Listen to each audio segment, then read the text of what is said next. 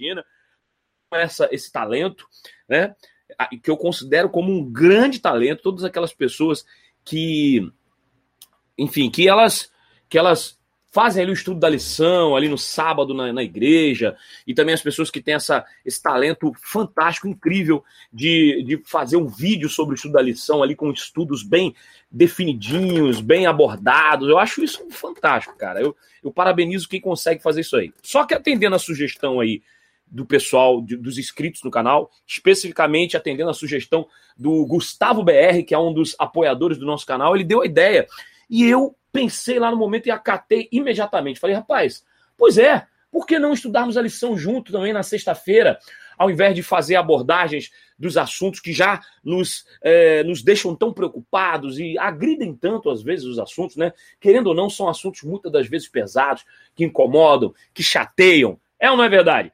É verdade, isso acontece. Então, pensando nisso, o, o o Gustavo BR, que é um dos inscritos aqui do canal, ele disse: Leandro, por que, que não faz um estudo da lição na sexta-feira? Que aí vai ficar mais curtinho, a gente tem ali um momento de adoração, né? É, não que o meu canal seja um canal é, que eu tento sempre, inclusive, explicar isso, muita gente se confunde e, e vem assim. Hoje mesmo eu recebi um ataque desse, né? Um ataque bem específico, um desses ataques, não vou dizer ataques, mas uma dessas não vou dizer ataque, a palavra está errada. É, é, que às vezes são ataques. Nesse caso aqui não foi bem um ataque, é mais assim, eu recebo aquelas aqueles contrapontos, né, de pessoas que discordam do meu modus operandi, que discordam da forma que eu levo o meu canal e que querem que eu mude essa forma de levar o canal. Algumas pessoas falam assim: por que você não pega esse canal para falar de Jesus, para pregar a palavra? Então, o meu canal não é um canal de pregação de, do evangelho, tá? Uh, às vezes acaba acontecendo de que, por conta de um assunto que a gente aborda, a gente acaba de alguma forma ajudando, mostrando algumas verdades. Meu canal é para é, fazer com que as pessoas parem para raciocinar, é, parem para pensar melhor, cada vez melhor, né? É, é, também ajuda, é assim, a gente, a gente gosta de provocar o pensamento individual e coletivo, né, provocar essa vontade de enxergar as coisas por outro ponto de vista. Isso é importante, não dá para a gente viver. Por isso que o, um do, uma das hashtags do meu canal é chega de ser gado, como você está lendo aí na minha camisa. Né? Porque Chega de ser gado, não dá para você ficar só repetindo as coisas como um papagaio de pirata. Na nossa sociedade moderna é importante que você tenha o uh, objetivo no seu próprio pensamento, né? Que você tenha o seu, o seu posicionamento próprio, sem assim estar tá sempre dependendo de uma pessoa para indicar para você o que fazer, o que pensar. É importante você pensar por si mesmo. Então, meu canal é para isso, para que a gente junto debata e tal. Então, deixando claro aqui para vocês, o meu canal, canal Leandro Muito Love para saber toda a verdade, não é um canal de pregação do evangelho. Se você está buscando um canal assim, eu indico vários para você. Tem aí o, o, canal do professor Leandro Quadros, que é um canal muito bom. Tem o Michaelson Borges, tem aí o Rodrigo Silva, tem um monte de gente aí que tem canais maravilhosos. Tem o pastor Samuel Ramos, tem muita gente aí, canais assim muito bons é, com mais de 300 mil inscritos, mais de 500 mil inscritos, canais que com certeza estão aí numa situação muito melhor do que o meu canal. Então, fico deixando isso bem claro aqui para vocês.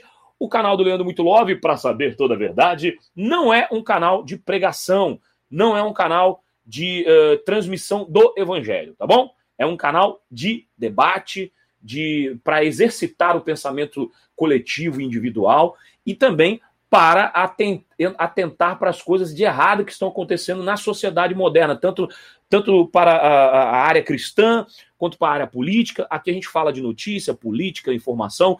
É um canal jornalístico, tá bom? Para a gente informar. Mas, mas, como nós decidimos fazer live todos os dias, né, que é a única forma que eu estou conseguindo fazer vídeo, para ser bem sincero para vocês, eu de fato não tenho a menor condição assim, e falta um pouco de de, de assim, a questão da depressão, né, que eu já contei para vocês aqui, para quem conhece meu canal e acompanha, por conta da, da depressão que eu adquiri com tudo que aconteceu na minha vida em 2018, eu tenho uma dificuldade muito grande de gravar aqueles, aqueles vídeos menores. Vocês terem uma ideia, eu tenho muito mais dificuldade de fazer aqueles vídeos menores que eu posto do que uma live. Uma live sai assim muito mais fácil e vocês têm ajudado a minha pessoazinha aqui linda, maravilhosa, né? Para poder a gente uh, porque quando eu converso com vocês, a gente tem essa, esse relacionamento, essa, a gente se aproxima, isso acaba me ajudando na questão da depressão. Isso me faz sentir melhor. Eu me sinto uma pessoa mais feliz quando eu converso com vocês, quando eu boto minha opinião aí, quando a gente debate, quando a gente discute, quando a gente fica chateado um com o outro até, mas sempre buscando um denominador comum. Hoje mesmo eu recebi, eu estava aqui falando, né? Hoje mesmo eu recebi aí um, um, um desses ataques que eu estava falando. Antes de a gente entrar no estudo, eu quero só esclarecer aqui para vocês mais uma vez. Então, deixando bem claro, meu canal não é para pregação do evangelho, mas como houve uma sugestão aí de alguns inscritos, principalmente do inscrito Gustavo BR, eu achei legal é, fazer o estudo da lição, tá? Uma coisa, eu não vou assumir um compromisso com vocês de toda sexta-feira fazer o estudo da lição. Fique claro aqui. Não quero assumir esse compromisso. Olha, toda sexta-feira vamos fazer estudo da lição? Não, não vou assumir esse compromisso com vocês. Mas eu vou fazer de tudo para que o máximo de sextas-feiras possíveis nós estarmos aqui juntos fazendo esse estudo da lição. E é um estudo diferente, tá? Eu quero ler junto com vocês, ler os versículos, tá? E ali, conforme a nossa leitura, então, obviamente, vai ser um pouco mais demorado do que a maioria dos vídeos de resumo da lição que tem na internet. Eu vou ler com vocês é, é, é e, e, tudo mais, né? É, eu vou, vou, ter essa oportunidade de estar lendo, estudando, lendo os versículos. Então vai demorar um pouquinho mais, tá bom? Tá avisado. Ó, hoje, por exemplo, eu recebi aqui esse contraponto aqui de uma pessoa que eu não vou falar o nome, né, que não importa aqui, ela disse o seguinte: olha, rapaz, você todos os dias desmoraliza a igreja adventista. Você está fazendo trabalho para Satanás. É, é, inclusive, é uma frase muito comum das pessoas, né? Muita gente fala isso para mim, que eu sou um instrumento de Satanás. E antes mesmo de ler a minha resposta para ele, eu já vou fazer uma pergunta para vocês. Já repararam como as pessoas sem argumento elas passam a, a ofender a gente? Quando elas não têm argumentos, elas apelam para ofensa, para xingamento, etc. E tal. Já repararam isso? Então, um xingamento que é, por exemplo, eu sou um adventista do sétimo dia, eu sou membro da igreja aqui de Vila Velha, Espírito Santo, né? Apesar de não estar frequentando ali a igreja de Vila Velha, mas eu sou membro de lá. É, depois eu vou ter que ver isso aí, pedir minha carta de volta para minha igreja lá no Rio de Janeiro. Enfim, vamos ver como é que vai ser isso.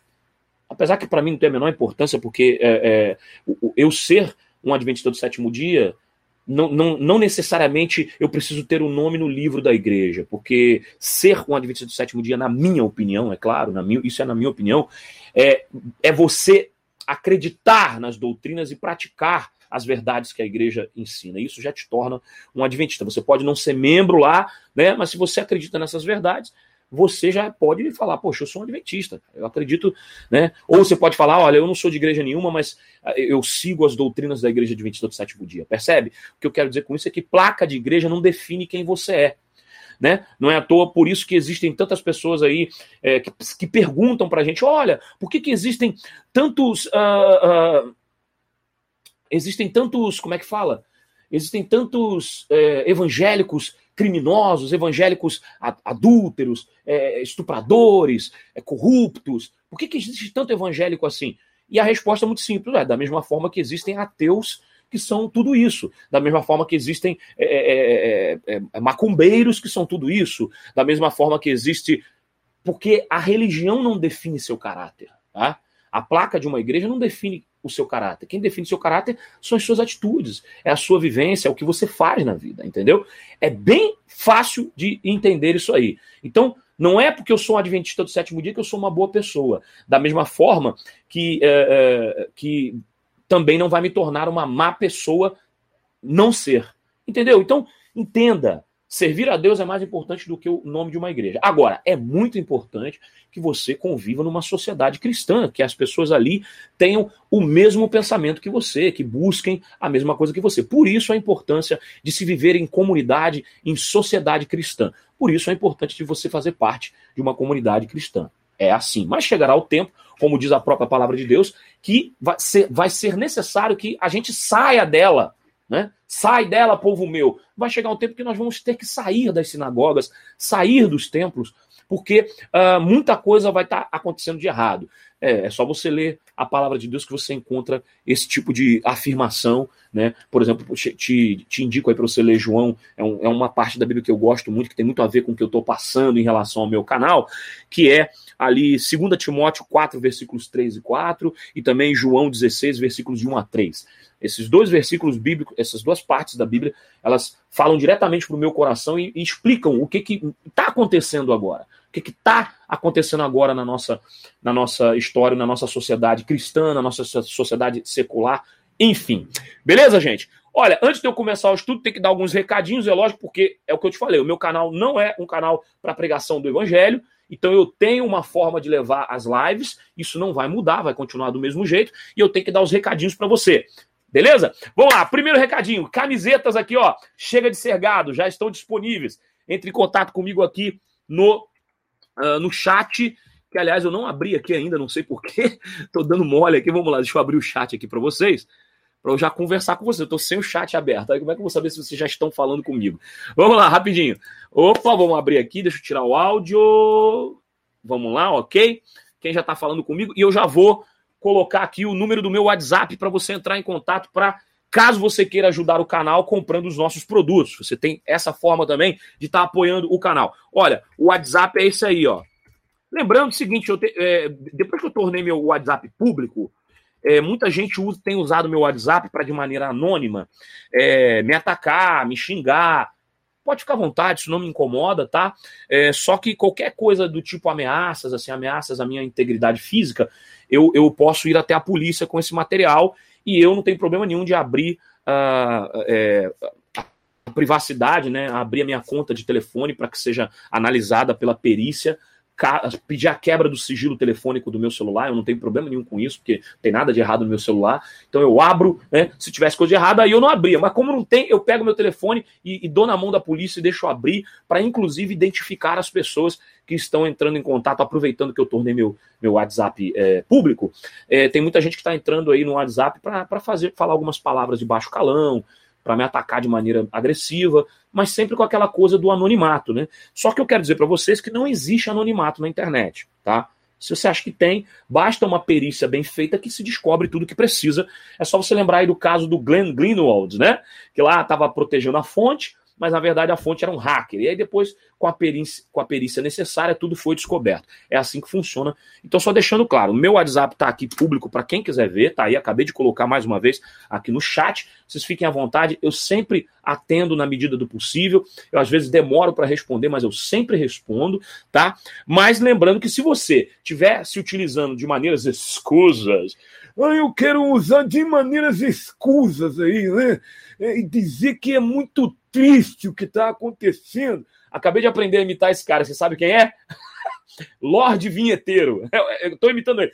Acabei de perceber que é terrível aí dizer que a coisa é muito triste. As pessoas estão pegando meu telefone para me fazer ameaças. E se isso acontecer, eu, eu digo que eu chamaria a polícia se for necessário aí. Muito bom. Aprendi a imitar hoje. Então, beleza, tá bom, gente? Então, tá aí o WhatsApp. E esse WhatsApp é para quê? Para você entrar em contato com a gente caso você queira adquirir um desses bonés aqui, tá bom? Do canal ou uma dessas camisas. E também, se você quiser fazer doações aí pro canal de outra maneira, recebendo aí o um número de conta bancária, essas coisas. Lembrando que tem também aqui o PicPay. Para você que usa PicPay, você pode. É, escanear o código QR aí do meu PicPay e fazer a doação do valor que você quiser. E também tem o Super Chat, que já está aberto, funcionando. Você vai colocando aí a sua pinzada, um, dois, três, pim, e ajude no canal. Lembrando que hoje é importante que você participe, porque é um estudo da lição. Então dê sua opinião, me ajude aí lendo os versículos. Vou pedir para vocês aí, para vocês me ajudarem, abrir a Bíblia de vocês e ler o versículo, tá bom? Então fiquem atentos, vai ser uma forma diferente de estudar a lição. Gente, eu estou estudando junto com vocês. Faz de conta que a gente não viu a lição nenhum dia da semana, nós vamos estudar tudo agora juntos. Beleza? Vamos ler ali algumas partes, claro. Ok? Todo mundo pronto aí? Beleza? Antes de mais nada, Olá, pecadores assim como eu! Eu sou Leandro Muito Love e vamos para mais uma live. E deixa eu dar uns abraços aqui para quem já está falando comigo. Deixa eu mandar um abraço aqui uh, ah, para o Daniel Gesseiro, Bora, bora falar de quem realmente salva. Isso, falar de Jesus, claro. É muito bom falar de Jesus também.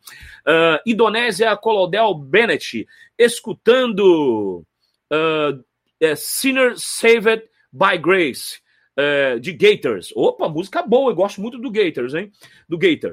Uh, vamos lá. Uh, Dene do Nascimento, olá, chegando agora, primeira vez em uma live. Gostei dessa ideia da lição.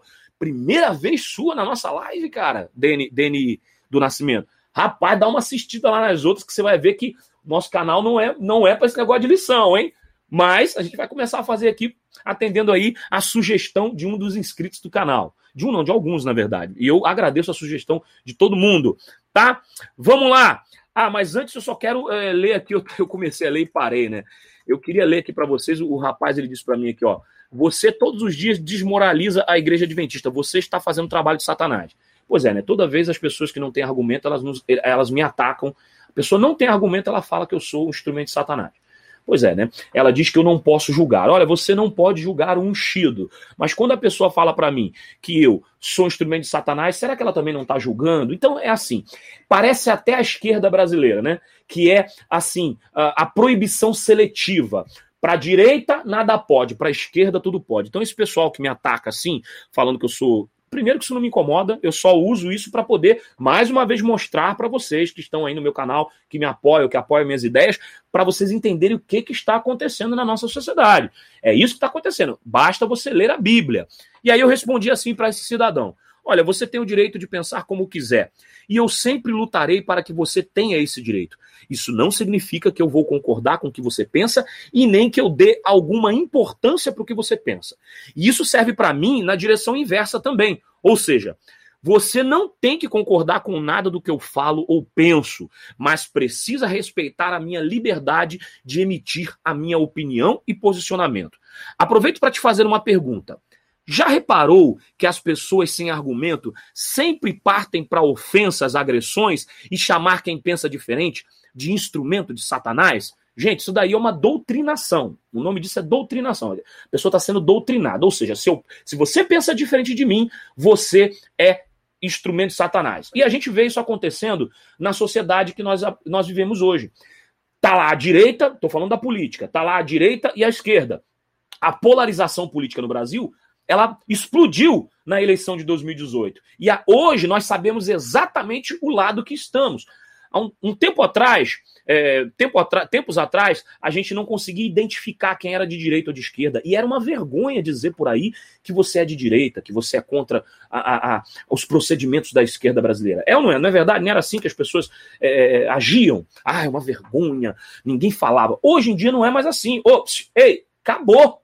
Hoje você entendeu que você tem a liberdade de se expressar e de se posicionar. Mas quando você diz por aí que você é de direita, a esquerda, sem argumentos, ela usa um xingamento que elas tornaram um xingamento, porque na verdade não é um xingamento, é, né, é apenas um, uma nomenclatura para uma constatação de atitude e comportamento, que é a palavra fascista. O cara é de direita, o cara da esquerda, sem argumento, imediatamente grita: sai daí, ô fascista! Se você perguntar, você sabe o que é fascismo? A pessoa da esquerda provavelmente não vai saber te responder o que é fascista. Mas mesmo assim, ela vai xingar você de fascista. É aquela máxima de Lenin, né? Que para quem entende um pouquinho de política, para quem lê um pouquinho, ou não precisa nem ler, mas para quem no mínimo acompanha algum canal de discussão política, vai saber que existe uma máxima do comunista, né? Lenin, que disse o seguinte: acuse-os do que você faz, xingue-os do que você é. Então, a atitude da esquerda é gritar fascista. E a mesma coisa acontece com o gado adventista, aquela galera doutrinada, que quando uma pessoa pensa diferente dela, quando uma pessoa quer mostrar que não é bem assim, você imediatamente, não só para membros leigos, mas também para parte da liderança, você se torna instrumento de Satanás. É uma forma de xingar você para poder te desestruturar e tirar a sua coragem e te colocar uma dúvida. Poxa, será que eu estou sendo um instrumento de Satanás? Então eu devo parar com o que eu estou falando. Porque todo mundo está me chamando de instrumento de Satanás. Bom, fica aqui meu conselho para você que está sendo chamado de instrumento de Satanás, assim como eu estou sendo. Não se deixe abater. Essa não é a verdade. Da mesma forma que nós não temos na mente daquelas pessoas o direito de julgar ninguém, essas pessoas também não deveriam ter o direito de nos julgar. Lembre-se, o que eu estou fazendo é apenas exercitando o meu direito de ter um pensamento próprio, a minha liberdade de expressão, que são garantidos na Constituição brasileira. É só você verificar o artigo 5 da Constituição. Lembrando que liberdade de expressão não é liberdade de ofensa. Dificilmente eu ofendo as pessoas aqui no meu canal, mas às vezes eu não seguro a onda e falo umas boas palavras aí. Mas dificilmente eu falo assim, fulano, você é isso. Normalmente eu digo de uma forma geral. Olha, existe pastor, que pastor é pastor, mas vagabundo é vagabundo. Não estou xingando nenhum pastor de vagabundo. Eu estou falando que quem é vagabundo é vagabundo. Mas essa palavra vagabundo tem incomodado muitas pessoas. E muita gente vem aqui e afirma no meu canal que eu estou chamando o pastor de vagabundo. Isso não é verdade. Tirem isso da cabeça de vocês. Eu nunca chamei nenhum pastor de vagabundo. Eu chamo vagabundo de vagabundo. Entendeu? E as pessoas que ficam normalmente no chat tentando desestruturar a live com ataques, com agressões, eu vou dizer mais uma vez o que eu sempre digo: olha, você tem total liberdade para pensar como você quer. Isso não significa que eu dou a mínima importância para o que você pensa. E também isso não significa que eu concordo com o que você pensa, mas eu sempre lutarei para que você tenha a sua liberdade de pensamento e expressão, porque eu respeito isso. Eu sou um cara de direita, liberal e conservador e cristão.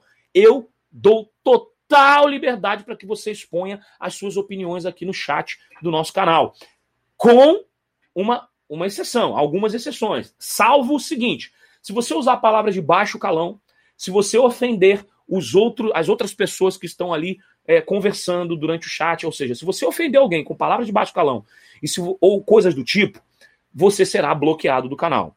É a única coisa que você não pode fazer aqui. Ninguém pode usar palavras de baixo calão. O único cara que pode usar palavra de baixo calão aqui sou eu.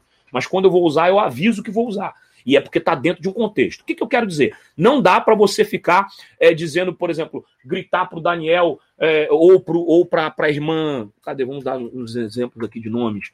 É, o Daniel Gesseiro, não dá para você chegar para o Daniel Gesseiro e xingar o Daniel. Não pode. Se você fizer isso no canal, eu vou bloquear você. Ok? Agora, fique à vontade em discordar. Hoje, a live não é para a gente debater, é apenas o estudo da lição. Então, acho que não é o momento de se discordar de nada, né? A gente apenas vai ler ali a palavra de Deus e vamos acompanhar. Quero apenas finalizar a minha resposta aqui que eu dei para o rapaz que me chamou de instrumento de Satanás, e eu disse para ele assim, ó, continuando, né? É, isso serve para mim na direção inversa também, ou seja, se você não é obrigado a concordar com nada que eu penso ou que eu falo, mas precisa respeitar a minha liberdade de emitir a minha opinião e posicionamento. Eu aproveito para te fazer a pergunta: já reparou como as pessoas sem argumentos sempre partem para ofensas, agressões e para chamar quem pensa diferente de instrumento de Satanás? É aquilo que eu acabei de explicar. Aí eu coloquei dois versículos para que a pessoa pudesse meditar. O primeiro está em 2 Timóteo 4, versículos 3 e 4. Pois haverá o tempo em que não suportarão a sã doutrina. Pelo contrário, cercar-se-ão de mestres segundo as próprias cobiças, como que sentindo coceira nos ouvidos, e se recusarão a dar ouvidos à verdade, entregando-se às fábulas. É isso aí. E também o versículo eh, no, capi, eh, no livro de João, capítulo 16, versículos 1 a 3. Eu vos tenho prevenido sobre estes acontecimentos para que não vacileis na fé. Eles vos expulsarão das sinagogas. E mais, chegará o tempo quando quem vos matar pensará que está prestando um culto a Deus e cometerão essas atrocidades porque não conhecem o Pai, tampouco a mim. E aí eu coloquei a hashtag que eu sempre coloco nas minhas respostas, chega de ser gado, adventistas pensantes. Meus amigos, o que eu quero dizer com isso? Olha, vocês podem atacar à vontade, mas os ataques, as ofensas, não vão calar a voz de quem percebe que nós precisamos olhar para o assim diz o Senhor. Defender homens não é o meu intuito aqui. O meu intuito aqui é defender a verdade e informar. Né? Já falei isso várias vezes. Beleza? Compreendido? Ótimo, maravilhoso. Vamos agora mandar um abraço para o pessoal que está aqui, que eu não mandei ainda, e vamos então partir para o estudo da lição. Não é verdade? É isso, está aqui. Pessoal do, do, do Lovecast também, do podcast que está ouvindo aqui. Um abraço aqui para o Dani Oliveira, Maurício Pinheiro, Luana Ruivo, Laurian Anacleto, Carlos Alberto Viana, Vicente Pellegrini, é, Rafael Colseiro, Fernando Tipierre, Luana Ruivo, Daniel Costa e Lauriana Acleto, que eu já falei aqui. Abraço para todos vocês que estão aí é, e já deram aqui 22 likes. Ó, o pessoal lá, o pessoal lá do, do, do, do podcast está dando mais like que vocês aí. Não se esqueça de se inscrever no canal, tá bom? Deixa o seu like ou seu dislike, tanto faz, importa a nossa interação. E ó, temos, deixa eu ver aqui, seis likes e 25 pessoas online. Vamos lá, gente, vamos dar like aí. Pode dar dislike também, não tem problema não, tá bom? Fica à vontade, importa a nossa interação. Deixa eu mandar os abraços aqui. Daniel Gerceiro, seja bem-vindo. Idonésia Colodel Benetti também. O Dene do Nascimento, seja bem-vindo aí, sua primeira vez com a gente. Anderson Santana, provocar. Você já fez uma autocrítica? Tá precisando, hein, jovem? Donos da verdade absoluta sempre dão com os burros na água. Seu tom agressivo com quem não pensa igual a você mostra muito a sua mens mensagem, seria isso? MSM? A sua, a sua mensagem. Enfim. Bom, Anderson Santana, foi o que eu acabei de falar aqui no início da live, né? Espero que você tenha entendido. Você tem todo o direito de pensar diferente de mim. É, é, meu tom agressivo, normalmente eu, eu fico agressivo com coisa injusta e errada, né? E quando as pessoas é, é, me atacam, eu ataco de volta. Simples assim. Eu sou uma pessoa, só explicando um pouco um fato sobre o Leandro Muito Love. Eu sou um cara que é assim. Eu trato você bem se você me tratar mal. Se você me tratar mal, eu vou tratar você mal de volta. Simples assim, tá? Beleza, Anderson? Fica à vontade aí na nossa live. Aqui é seu lugar, seu espaço. Lembrando aquelas regrinhas que eu falei, sem é, palavras de baixo calão e nem atacar os coleguinhas que estão na live. Se se fizer isso, a gente bloqueia a pessoa porque o canal é meu e eu faço do meu jeito. Porque ele é meu. Se você quiser diferente, você faz um canal para você. Beleza? Kel Lopes, boa tarde, Kel. Tudo bom com você, minha querida? Opa! Ela que está falando lá da Feira de, Sant... de Feira de Santana, Bahia. Nayara Falcão, boa tarde, Leandro. Salve, salve. Te desejo bênçãos mil e sucesso pro seu canal. Obrigado, Nayara. Semi-magra, que está aqui com a gente. Luciano Mick, olá, Leandro. Um ótimo dia uh, de preparação. Obrigado aí, sábado já está chegando. Admilson Rocha, boa tarde, Leandro. E a todos, bom final de sexta-feira, feliz sábado. Obrigado aí, Admilson. Leandron Monteiro, um salve. Um salve para você, meu amigo. E Dene no Nascimento falou: já assisto sempre, mas nunca havia participado. Ah, legal! Dene do Nascimento tá me explicando aqui que, na verdade, ela é minha fã inscrita no canal, mas ela nunca cons conseguiu participar ao vivo. Beleza! Deve ser por causa do horário, né? Então, toda sexta-feira é às três da tarde. Vai ficar mais fácil para você, Dene. Uh, o Anderson Santana ele tá aqui é, no momento de discussão muito dele, né? Vamos deixar ele discutir aqui à vontade. Mas eu, deixa eu só ler uma coisa aqui. Anderson Santana ele disse assim: e você não é doutrinado? Outra vez você cai no seu discurso, meu jovem. Tudo me é lícito, porém nem tudo me convém. É verdade, tudo nos é lícito, mas nem tudo me convém. Bom, se tem uma coisa que eu não sou, é doutrinado, o Anderson Santana. Justamente por eu ter um. É, é claro que isso é uma questão de ponto de vista. Você tem o seu ponto de vista, eu tenho o meu. É, você está me chamando de doutrinado, mas em que sentido?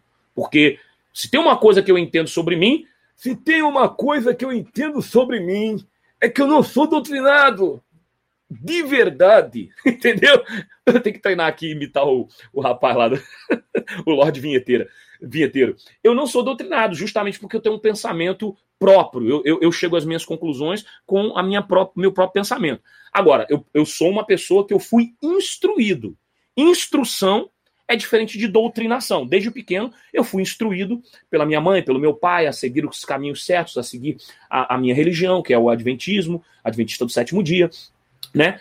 Eu fui instruído. Agora, doutrinado é aquele cara que né, ele fica ali, igual um gadinho, fazendo a vontade dos outros, tá bom? Mas isso é um ponto de vista. Vamos lá, abraço aqui pro, uh, uh, pro, pra Eldin Artesanatos.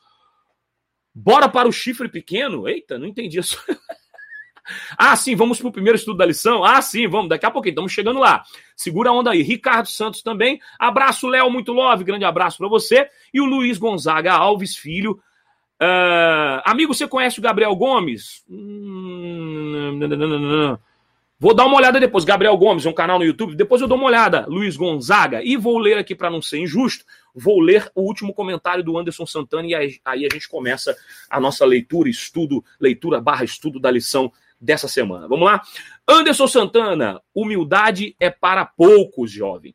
Observo você no Face e aqui e sempre percebo que você sempre bate de maneira sarcástica quem te contrapõe. Sim, o sarcasmo é uma ferramenta muito utilizada por mim. Você tem toda a razão, muito bem observado, Anderson Santana. Eu sou um cara que trabalho muito com o sarcasmo também. O sarcasmo é uma ferramenta que eu utilizo para contrapor quem me contrapõe. Existe alguma regra contra isso? É errado usar o sarcasmo? Eu não conheço. Se, se existir o sarcasmo é, como uma coisa ruim para contrapor quem me contrapõe, você me informe. Eu acho que usar o sarcasmo é melhor do que usar a ofensa e a agressão.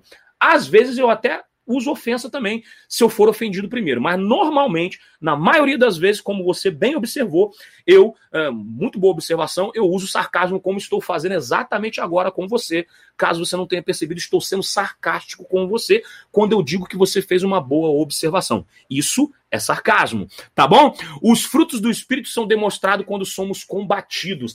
É uma boa, uma boa. Essa aqui eu não estou sendo sarcástico, não. Eu estou concordando de verdade com você. Os frutos do Espírito são demonstrados como, quando somos combatidos. É verdade. Mas o que que, o que que te faz pensar que só o lado que você pensa é quem está recebendo o fruto do Espírito? Você então tem certeza que eu, quando sou combatido, eu não posso ser usado pelo Espírito. É só você que pode ser. Então eu sou apenas usado pelo Espírito errado. É só você que está sendo usado pelo Espírito certo.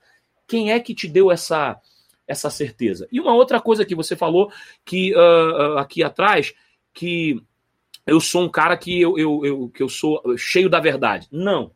Você está totalmente errado sobre mim. Eu sou um cara que entendo totalmente que eu não sou dono de verdade nenhuma. Eu estou aqui para aprender, assim como muitos que estão aqui, beleza? Acho que deu, né? Eita, Gabriel Monteiro. Ah, tá Gabriel Monteiro? Sim, conheço Gabriel Monteiro, o Luiz Gonzaga. É um policial militar lá da minha cidade, Rio de Janeiro, e eu sigo o canal dele sim. É maravilhoso o canal dele, até indico para vocês. É um canal muito bom de política. Ele é um cara, um policial da direita e é muito bom de assistir. Bem, já dei todos os abraços. Vocês podem continuar escrevendo. Daqui a pouco a gente vai ler alguns comentários. Vamos lá, gente. O título da lição é 9, lição número 9, é da contaminação à purificação. Oh, que maravilha. E, como vocês estão percebendo aí, a foto, olha lá, tá lá uma foto da cabecinha do Papa, né? E da cabecinha ali de, sei lá, de um sacerdote. Aqui do lado é o Papa e aqui o, sacerdote. É, ela, a, a, a, ilustração da lição. Então, é sinal que o assunto é sério. E aquela história, né? Todas ali as profecias de Daniel, santo, tudo isso aí é muito poderoso. É muito poderoso. Vale a pena estudar sempre. Para quem não sabe, o ano bíblico está em Números, capítulos 33 e 34. E essa lição aqui, essa parte da lição é a introdução que foi dita no sábado à tarde, no dia acho que 20, 22, se eu não me engano. Tá? Vamos lá, cadê? Tá aqui? Tem a data aqui? 22, isso, 22, isso mesmo. Vamos lá, gente. Leituras da semana, Deuteronômio 8, uh, e também o capítulo 8, também Deuteronômio capítulo 2, versículo 38. É, que que, peraí, Gênesis 11, versículo 4, Levíticos 16, Hebreus 9, versículos 23 a 28. Bastante leitura aí, anotou, né? Senão, leia aí também. Mas vamos ver aqui a visão, a, a, a visão geral aqui do, da introdução de sábado. A visão relatada em Daniel 8 foi concedida ao profeta em 548 uh, e 547 antes de 548 a 547 antes de Cristo. Só fazer aqui uma abrir um parênteses aqui uma curiosidade.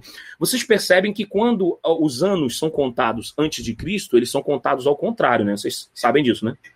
Vai até o ano zero e depois começa a contar. Então é, é, regressa, é contagem regressiva. Por isso que está aqui 548 a 547, que é antes de Cristo. Depois de Cristo começa 0, 1, 2, 3, entendeu? É só uma curiosidade, a título de curiosidade. E, apresente, e, e, essa, essa visão relatada de Daniel no capítulo 8 apresenta alguns esclarecimentos significativos sobre o juízo referido em Daniel 7. Diferentemente das visões de Daniel 2 e 7, a visão que Daniel teve no capítulo 8 deixa de fora a, deixa de fora a Babilônia e começa a olhar para a Média Pérsia, pois naquele momento o Império Babilônico estava em declínio, estava caindo, e os persas estavam prestes a substituí-lo como a próxima potência mundial. A visão de Daniel no capítulo 8 se assemelha à de Daniel capítulo 7. A linguagem e os símbolos mudam em Daniel 8, porque essa visão focaliza de maneira precisa a purificação do santuário celestial, em conexão com o dia da expiação celestial. Portanto, a contribuição disti distintiva de Daniel 8 está em seu foco nos aspectos do santuário celestial, enquanto Daniel 7 mostra o tribunal celestial e o filho do homem recebendo o reino. Daniel 8 apresenta a purificação do santuário celestial. Portanto, como os paralelos entre esses dois capítulos indicam, a purificação do santuário celestial retrata em Daniel 8 retratada em, em Daniel 8, corresponde à cena do juízo de Daniel 7. Bom, para isso você tem que ler Daniel 7 e 8. É importante, né? Isso aí, por favor, né? Se não ler. Aí eu quero, vamos ler aqui Daniel 8, pelo menos. Vamos ler Daniel 8. É, é, e eu quero pedir aí a participação de vocês agora. É, leia para mim, é, escreva para mim que eu quero ver se vocês estão acompanhando, hein? Meu amigo Luiz Gonzaga Alves Filho, escreva para mim aí Daniel 8, versículos 1 a 3. Eu quero que você quero saber se vocês estão que eu vou ler você escrevendo. Vai lá.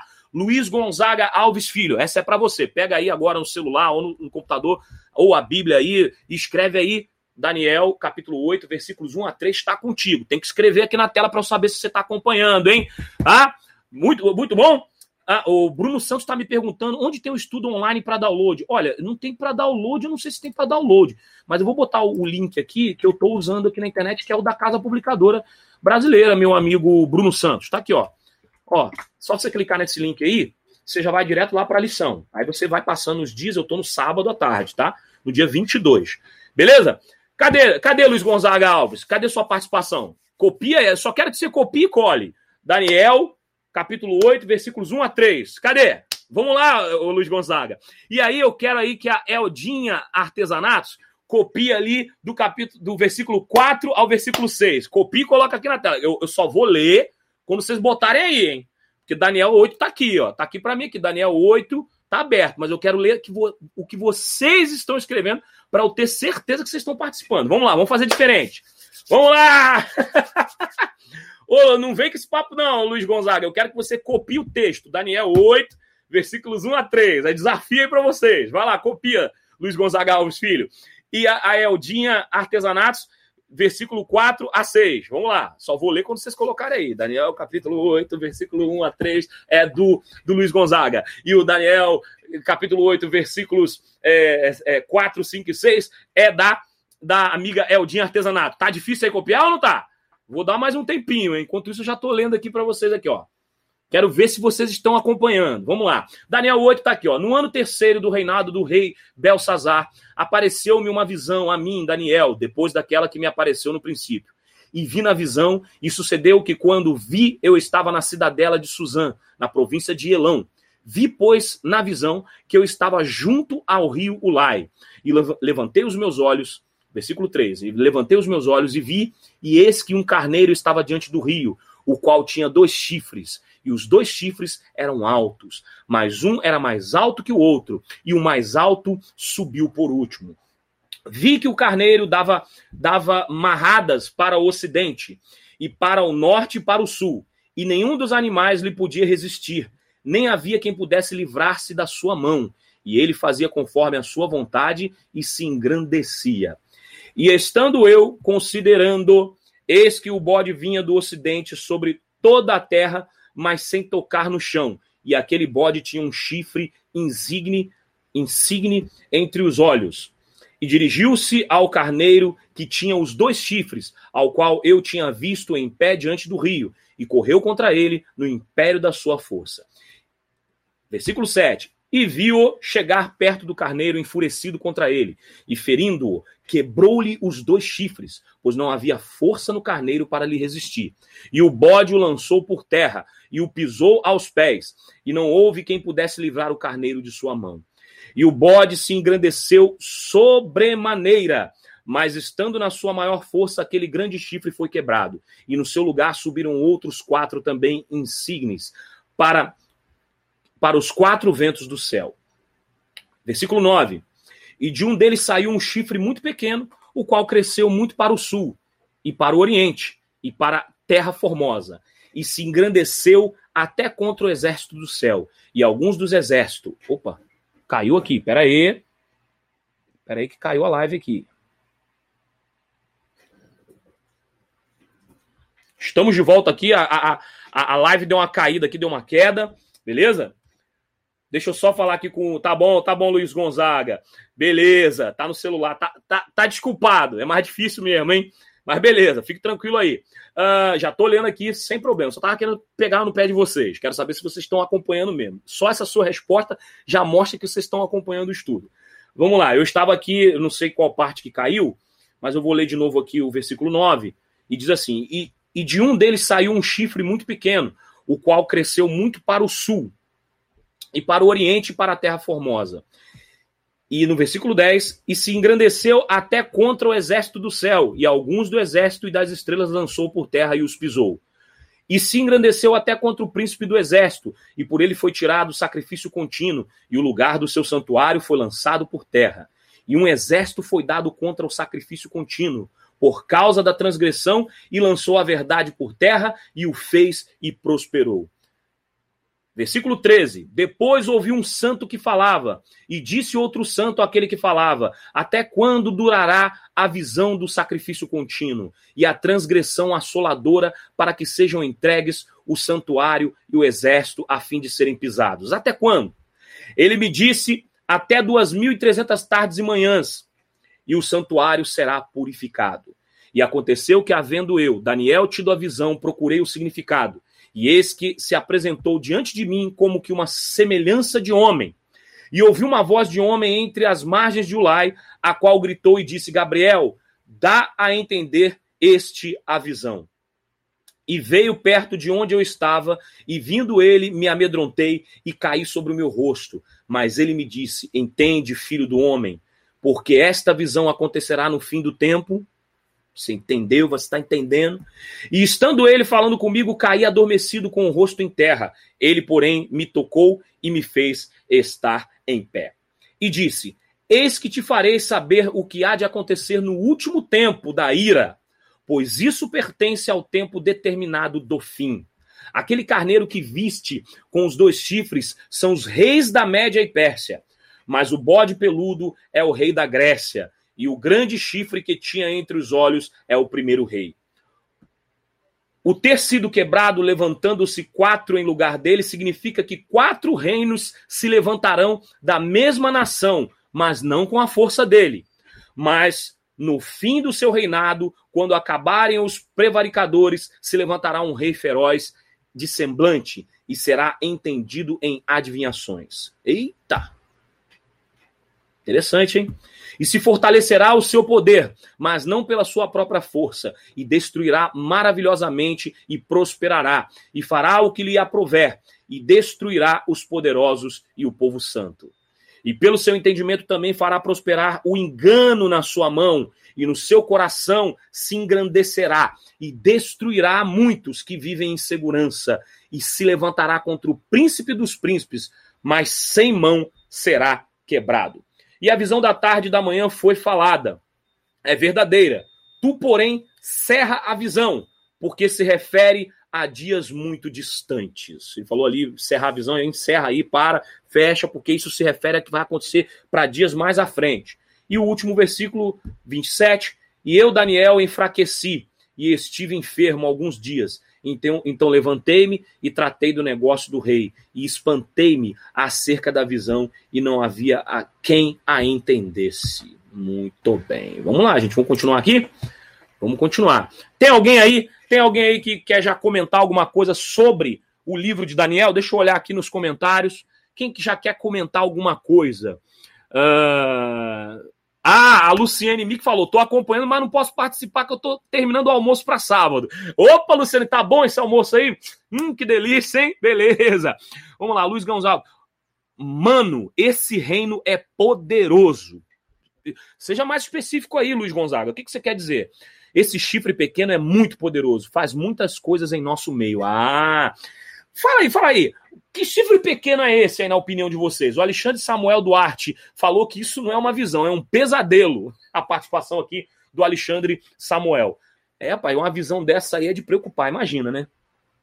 O, o Luiz Gonzaga Alves Filho está dizendo aqui, é o paganismo e a idolatria. Vamos continuar o estudo da lição para ver se as nossas opiniões estão corretas aqui. Vamos lá para o domingo. Vamos lá, o carneiro e o bode. Vamos a explicação aqui. Leia Daniel 8, né? A gente já leu. É, qual é o conteúdo dessa visão? Qual é o paralelo que ela tem entre Daniel 2 e 7? Para isso, o que, vocês acham aí? Responda essa pergunta. Eu quero que vocês participem comigo. Né? A gente já leu Daniel 8 e tal. Vamos lá. Ó.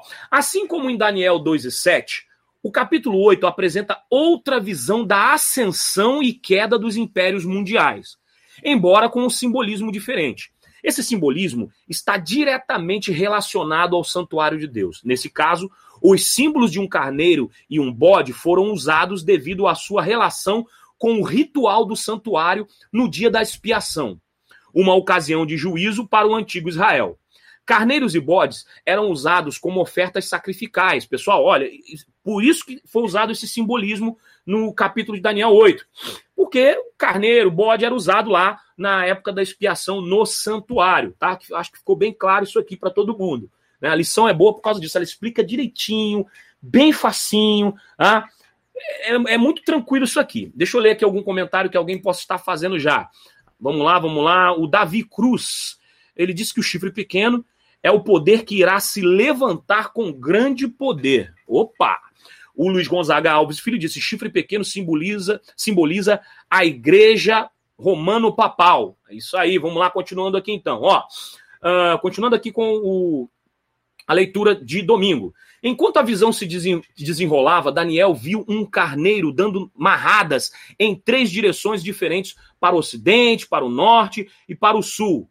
Esse movimento tríplice indica a expansão desse poder. Gente, você sabe o que é marradas?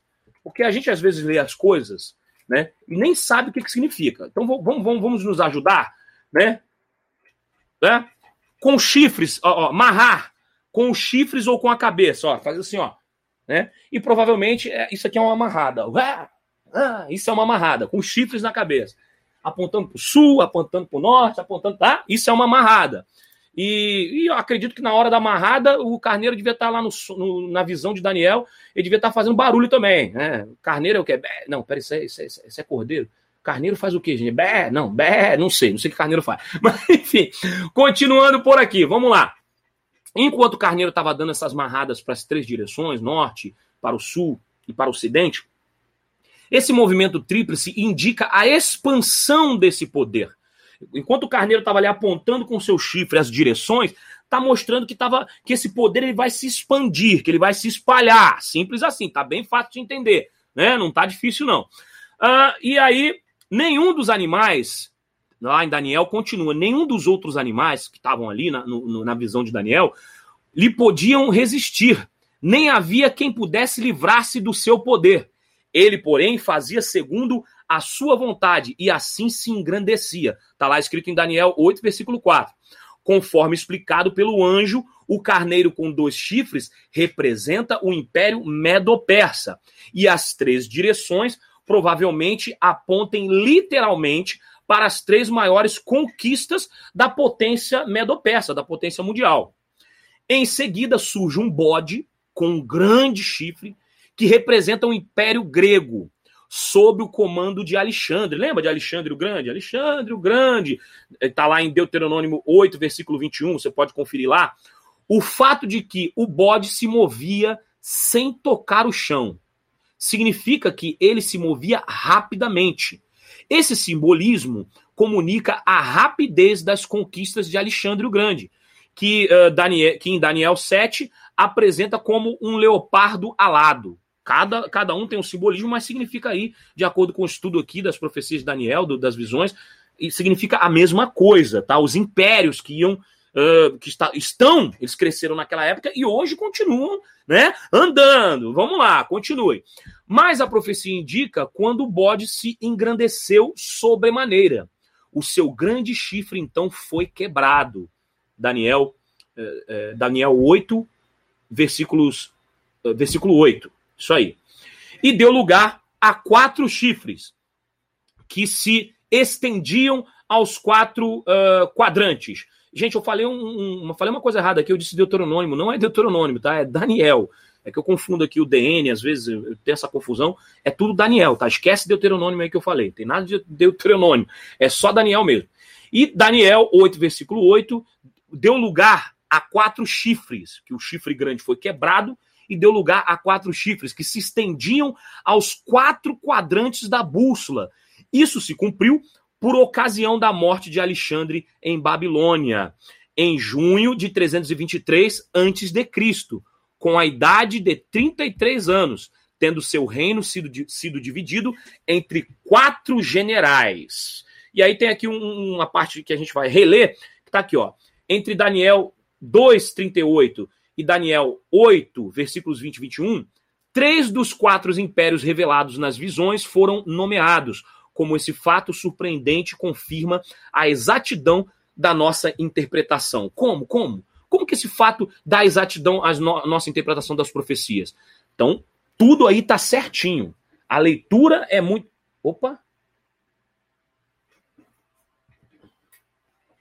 Gente, eu acho que deu uma caída aqui, mas já voltou. Não tenho certeza. Deixa eu verificar aqui. Caiu, não caiu? Vocês me ajudam aí? Porque eu estava aqui olhando para. Eu tenho que olhar para a tela e não, não tava olhando para a câmera. Né? Mas caiu ou não caiu? O que, que aconteceu aí? Não, né? Bom, voltando aqui, é muito simples, é muito fácil entender essas profecias. Muita gente tem muita dificuldade com as profecias de, de, de Daniel, mas na verdade não é tão complicado, não. É só, por exemplo, você lembrar da estátua do sonho lá, lembra das estátuas, da estátua aqui, o peito, a cabeça de ouro, o peito, tudo tá relacionado. E é muito fácil olhar isso aí. Deixa eu ver se tem algum comentário aqui do pessoal para ajudar aqui na, na, nossa leitura barra estudo da lição. Vamos lá. Ok, tem aqui, tem. Tem o pessoal que está ajudando aqui. Ó. Alexandre Samuel Duarte disse: proferirá palavras contra o Altíssimo. Papa Bergon, Bergório está proferindo palavras contra o Altíssimo. Ou seja, aqui uh, na visão aqui do Alexandre Samuel Duarte, e é claro, isso aí está bem claro, a gente está vendo as profecias se cumprindo. Gente, pelo amor de Deus, mas a gente fala e ninguém quer ouvir. A gente fala e ninguém quer ouvir. A lição da escola sabatina, é, essa lição desse, desse primeiro trimestre, ela está justamente falando sobre o cumprir das profecias. Ou seja, mais uma vez, a igreja adventista está agindo de forma correta, trazendo o estudo correto para que você saiba o momento do tempo do fim, dos últimos acontecimentos, assim como foi revelado a Daniel, nós estamos estudando isso aí. Mas a gente fala, fala, fala, fala que está acontecendo e ninguém acredita. Porque parece, aí vamos aqui atribuir ao meu canal, parece que as pessoas não querem entender o que de fato está acontecendo. Veja, vejam se vocês concordam comigo. Todo mundo está lendo a lição, todo adventista do sétimo dia no Brasil está lendo a mesma e idêntica lição, está ali fazendo os estudos de Daniel, todo mundo está estudando igualzinho, é ou não é? Porque a lição da escola sabatina é a mesma no Brasil inteiro, né? E no, no caso aqui, em toda a divisão sul-americana, né? A mesma lição. Todo mundo está estudando. Mas olha só que interessante. Estamos estudando a profecia, mas quando a profecia começa a se cumprir, por mais que a gente estude, a gente não quer aceitar. Então não adianta os terremotos, não adianta as guerras e rumores de guerra, não adianta os vírus mortais que estão se espalhando pela terra, não adianta tudo isso acontecer e você, mesmo estudando a profecia, não entender que a profecia está se cumprindo. E aí, quando o Alexandre Samuel fala aqui, olha, proferirá palavras contra o Altíssimo. O Papa Bergório está proferindo palavras contra o Altíssimo, né?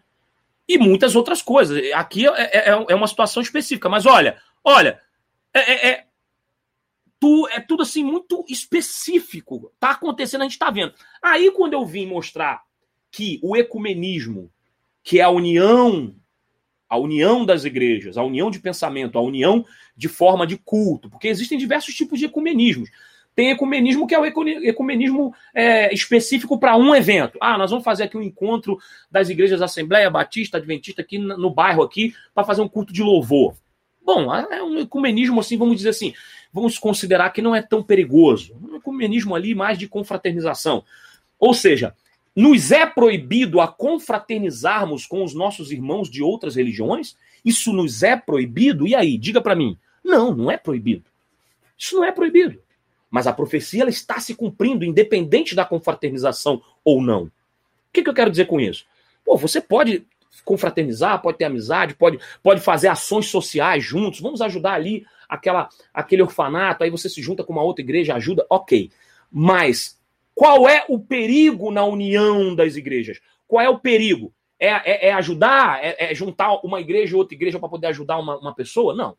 O perigo é tornar o mesmo princípio religioso, o mesmo estudo, a mesma crença, a mesma doutrina. Aí é que é o problema. O ecumenismo, quando quer unir o pensamento doutrinário, unir a crença, aí está o problema. Né? Nós temos que ficar atentos para esse tipo de coisa aí. Temos que ficar ligados no que está acontecendo. E existe uma palavrinha que é muito interessante, que, que ela me deu um branco aqui agora, mas. Ai, meu Deus, é quando você arruma um emprego, você tem uma ideia antes de te pedirem. É, proatividade. Lembrei. Sermos proativos. Sermos, sabe, tomarmos a iniciativa e não esperarmos a coisa acontecer para então a gente agir. Não, a gente tem que fazer. Então a gente tem que estar tá preparado, tá olhando as coisas. Claro que a gente também entende que a volta de Cristo, é, a gente tem que olhar para Cristo voltando como se fosse acontecer muito longe, né? Assim, ou seja, temos que trabalhar, estudar, sustentar nossa família, é, conseguir é, né, os nossos, as nossas realizações pessoais, porém, devemos estar preparados diariamente como se ele fosse voltar imediatamente. Essa deve ser a nossa reação. Então temos que ser, se ligar nisso aí. Mas o que eu quero dizer é que não adianta pegar o estudo de Daniel, ver tudo acontecendo, aí quando o Leandro Muito Love, que é um cara que só porque ele não é ungido, ele, por muitas pessoas, as pessoas consideram que ele não tem o direito de falar nada, só porque eu não sou ungido, mas aí o Leandro Muito Love apresenta uma carta chamada Charta Ecumênica de Bologna, e aí tem lá, supostamente, um líder, mas já mandaram foto para mim da assinatura da igreja adventista, né? Aí o pessoal, ah, mas pode ser uma outra igreja adventista. Bom, se é outra ou se é a nossa, eu não sei, mas que ninguém se pronunciou a respeito, ninguém se pronunciou. Aí tem lá um líder adventista, né? Da, lá da Itália, que assinou lá a Carta Ecumênica de Roma. Aí quando eu venho falar esse assunto aqui no meu canal, eu sou instrumento de Satanás, eu sou do demônio e não sei o quê. Ué, gente, mas não é a profecia se cumprindo? Não é o que está. Não, não, não, não, tá, não é isso aí? Ora as bolas. Não é o que está acontecendo, não é o que está se sucedendo aí. A gente está vendo o ecumenismo, a união das ideias, os poderes romano-papal dominando todo o mundo, assim como a visão de Daniel. Mas aí a gente quer falar do assunto, o povo não quer ouvir. A, a gente quer mostrar que a coisa está acontecendo e ninguém quer ouvir. Nós estamos vivendo os últimos dias dessa terra, meu povo. Não tem o que falar nem o que fazer a respeito disso. Está acontecendo. Quer você queira ou não, Jesus vai voltar. Esteja você preparado ou não, Jesus vai voltar. Gostando do Leandro muito love ou não, Jesus vai voltar. Concordando ou não com o que eu estou falando, Jesus vai voltar. Não tem como você mudar isso aí. Eu estando certo ou errado, Jesus vai voltar. Então, você está vendo as profecias se cumprindo, mas aí aparecem os irmãos por vários lugares da terra, na internet, em revistas, em jornais, em rádios, em televisões, na sua igreja, na sua vizinhança, dizendo: olha, olha, Roma está invadindo a igreja. E você, não, você está aí, é, você está, é, você é do Satanás, você está difamando a igreja. Não, não, não tem nada de difamação de igreja. A gente só está vendo as profecias se cumprindo e entendendo que é verdade. Não tem o que ser feito. Beleza? Vamos lá, vamos continuar por aqui. Deixa eu ler aqui alguns comentários de vocês. Ah, Alexandre. Peraí. Peraí que tem. Ih, gente, já veio muito comentário. O pessoal tá participando. Que bom, legal. É...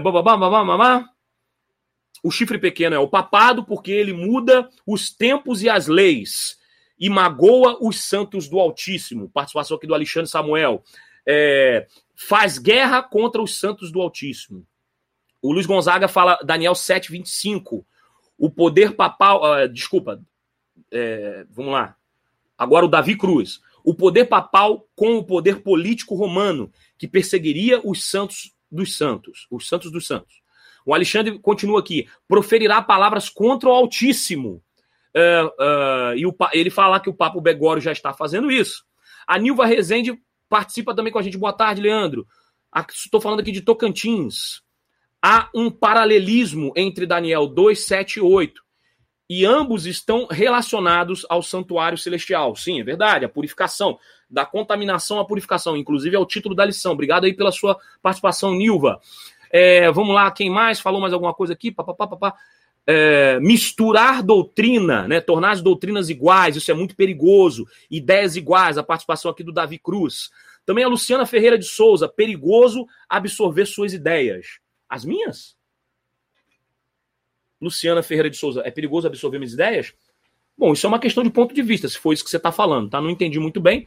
Do nada você falou isso aqui, deixa eu ver se você fala alguma coisa antes. Não, não, não. Ela disse que é muito perigoso absorver suas ideias. Se ela está falando sobre mim, é uma questão de ponto de vista. É, Luciana Ferreira. Forte abraço para você aí. Mas você tem todo o direito de discordar de mim, tá bom?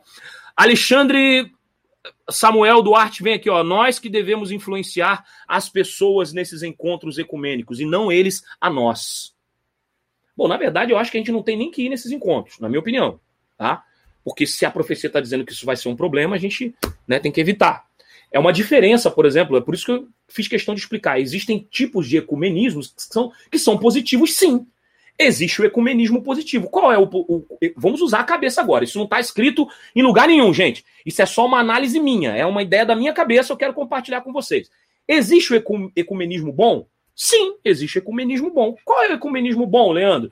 Olha, é quando uma igreja se junta com a outra para, por exemplo, fazer, um, é, fazer uma ação social na comunidade. Ah, vamos pintar ali aquela, aquela creche que está toda arrebentada. Aí juntou os, os, jovens da igreja adventista e os jovens da igreja batista. Aí foram lá e, e fizeram juntos. É um evento ecumênico. É uma atitude ecumênica. Ecumenismo, eles se juntou, pá, né, se uniram para fazer o bem.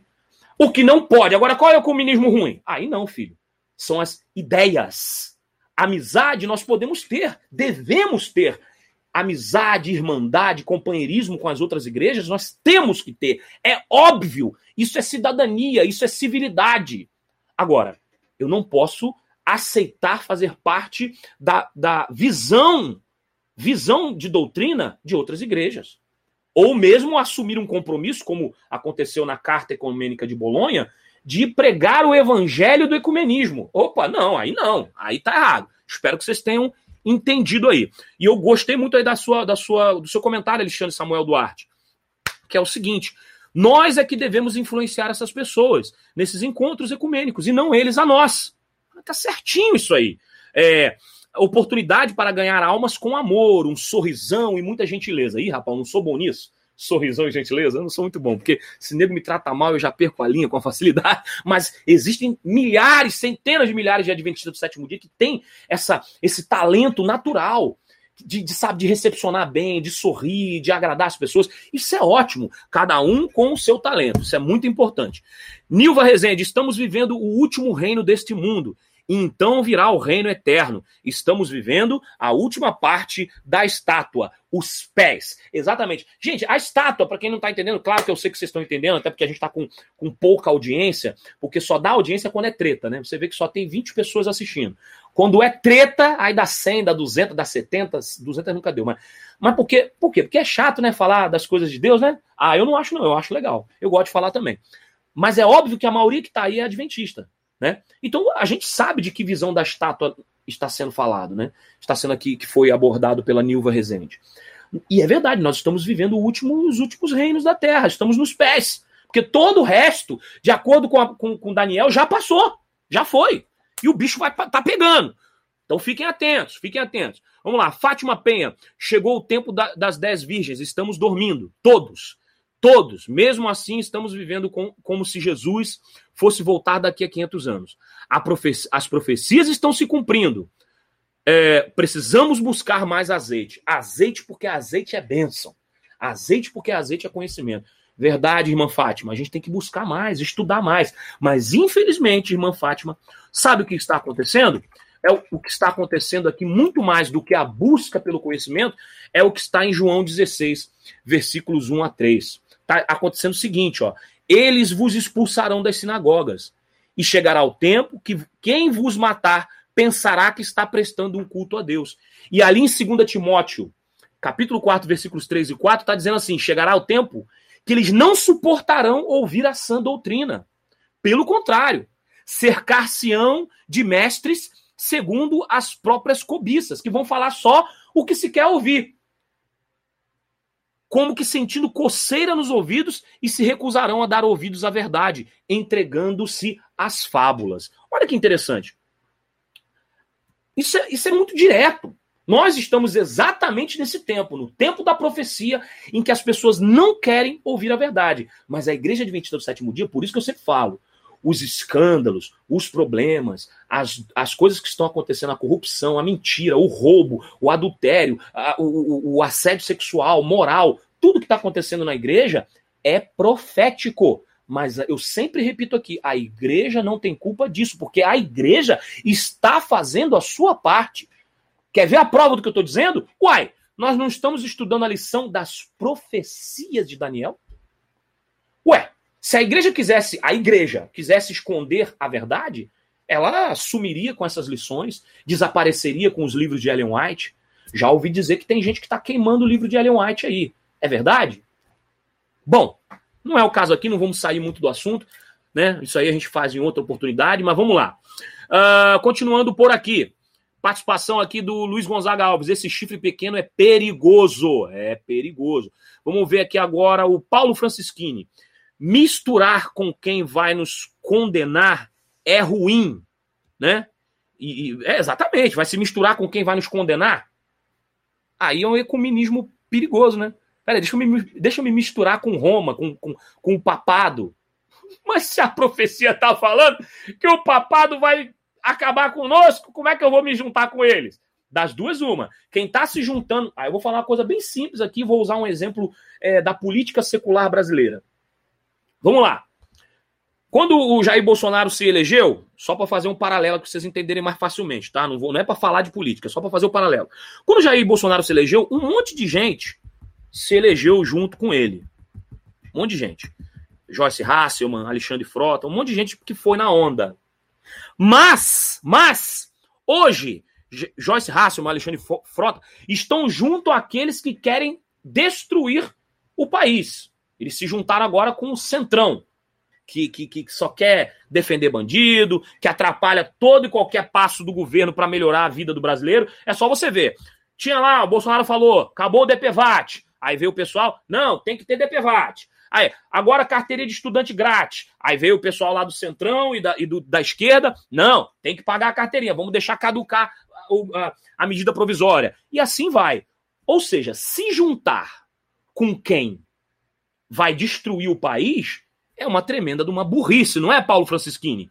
A mesma coisa aqui em relação à profecia bíblica e à, à nossa igreja. Nos unirmos através de uma carta ecumênica, ou sei lá o quê, ou aceitar doações de bancos para a inauguração de uma igreja adventista, aceitar a doação de um grupo de freiras. Bom, sejamos nós a doar alguma coisa para quem precisa. Mas receber doações de Roma, acho meio burrice, né? Acho que a gente está dando mole aí com as profecias. Concorda ou não concorda? Uh, Fátima Penha ela concordou aqui com o Alexandre Samuel e disse: clamar e buscar mesmo, senão não teremos condições de fazer diferença entre o santo e o profana e o profano. É. O, o, o, Davi Cruz, você fez uma. Um, você abordou de uma forma muito interessante, Davi. É o mesmo que almoçar na casa do dragão. É interessante. O dragão, sabe? Dragão é uma, uma figura mitológica, uma figura que não existe mas ela representa bem. Dragão é carnívoro, cospe fogo, come seres humanos, mata todo mundo. Aí ele te convida para almoçar na casa dele. Ô, ô, ô, sou o dragão. Vem aqui almoçar aqui em casa. Pô, você vai ser o almoço, mano. O almoço ou a janta. Ele vai te jantar. Então não dá para se juntar com quem quer destruir a gente. Isso é fato, tá bom? Fato. É, vamos lá, continuando aqui é, no nosso, nosso estudo. Vamos para, para, para terça-feira. Vamos lá para terça-feira. Vamos ler um pouquinho aqui e a gente vai debater sobre a terça-feira. Olha, uma hora já de live, nem, nem, nem, nem bom, muita coisa, mas.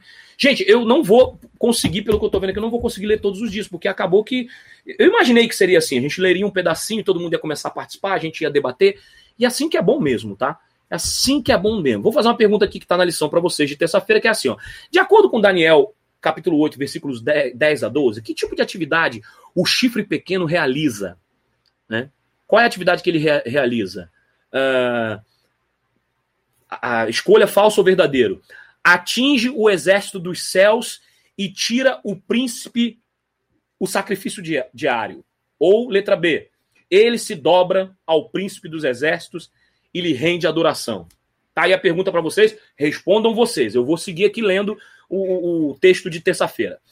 Em Daniel 8, versículo 10, o chifre pequeno tenta explicar no nível espiritual os esforços dos construtores de Babel.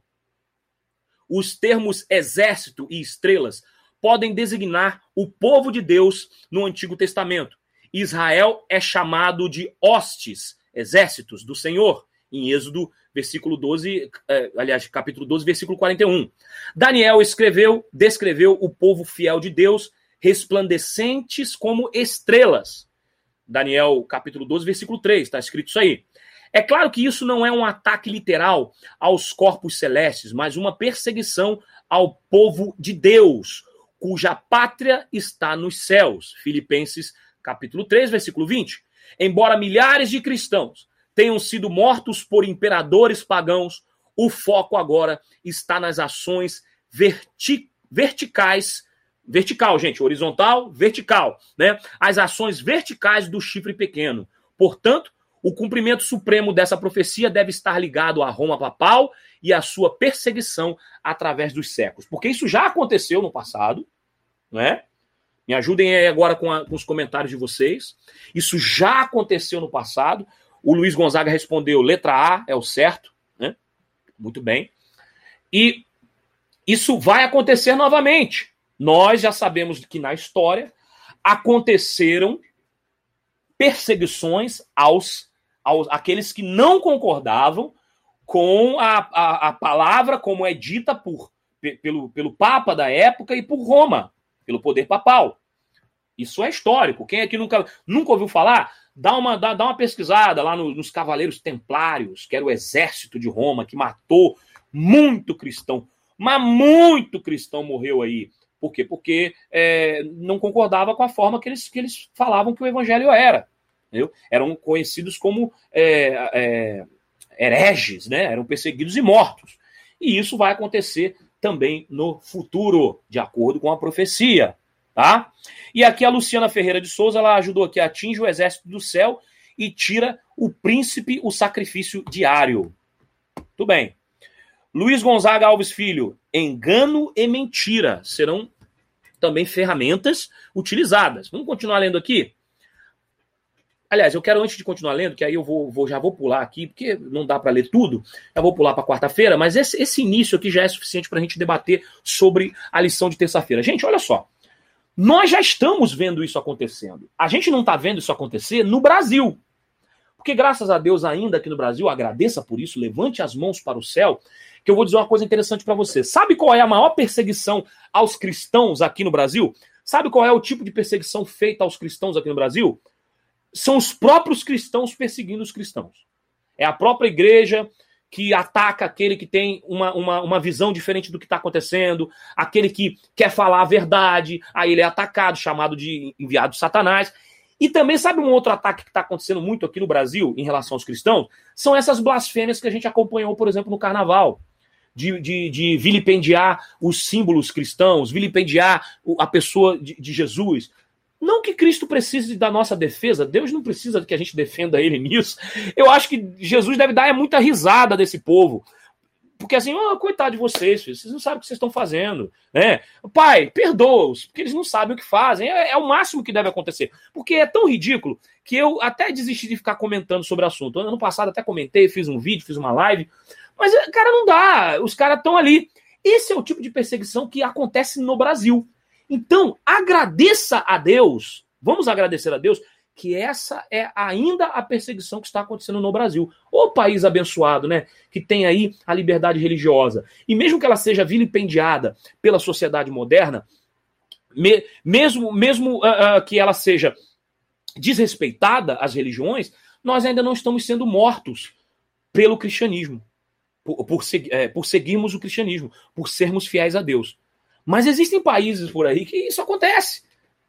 No continente africano, na China, pessoas estão sendo mortas simplesmente porque leem a Bíblia. Então entendam, essa perseguição aos santos, ela vai acontecer. E já está acontecendo em muitos lugares.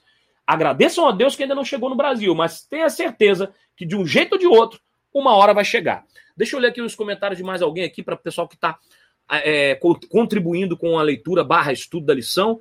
Vamos lá, vamos lá. Uh, tem aqui a. Uh, vamos lá. O Luiz Gonzaga ele, ele falou aqui que o filme A Cruzada fala um pouco desse acontecimento. Sim, o filme A Cruzada é, baseado em fatos, né? A Dene do Nascimento, Exército e Estrelas, representantes do povo de Deus. É nessa grande perseguição, quem não e, e, e nessa grande perseguição, quem não estiver preparado, uh, infelizmente cairá. Obrigado aí pela sua contribuição, é, minha amiga Dene do Nascimento.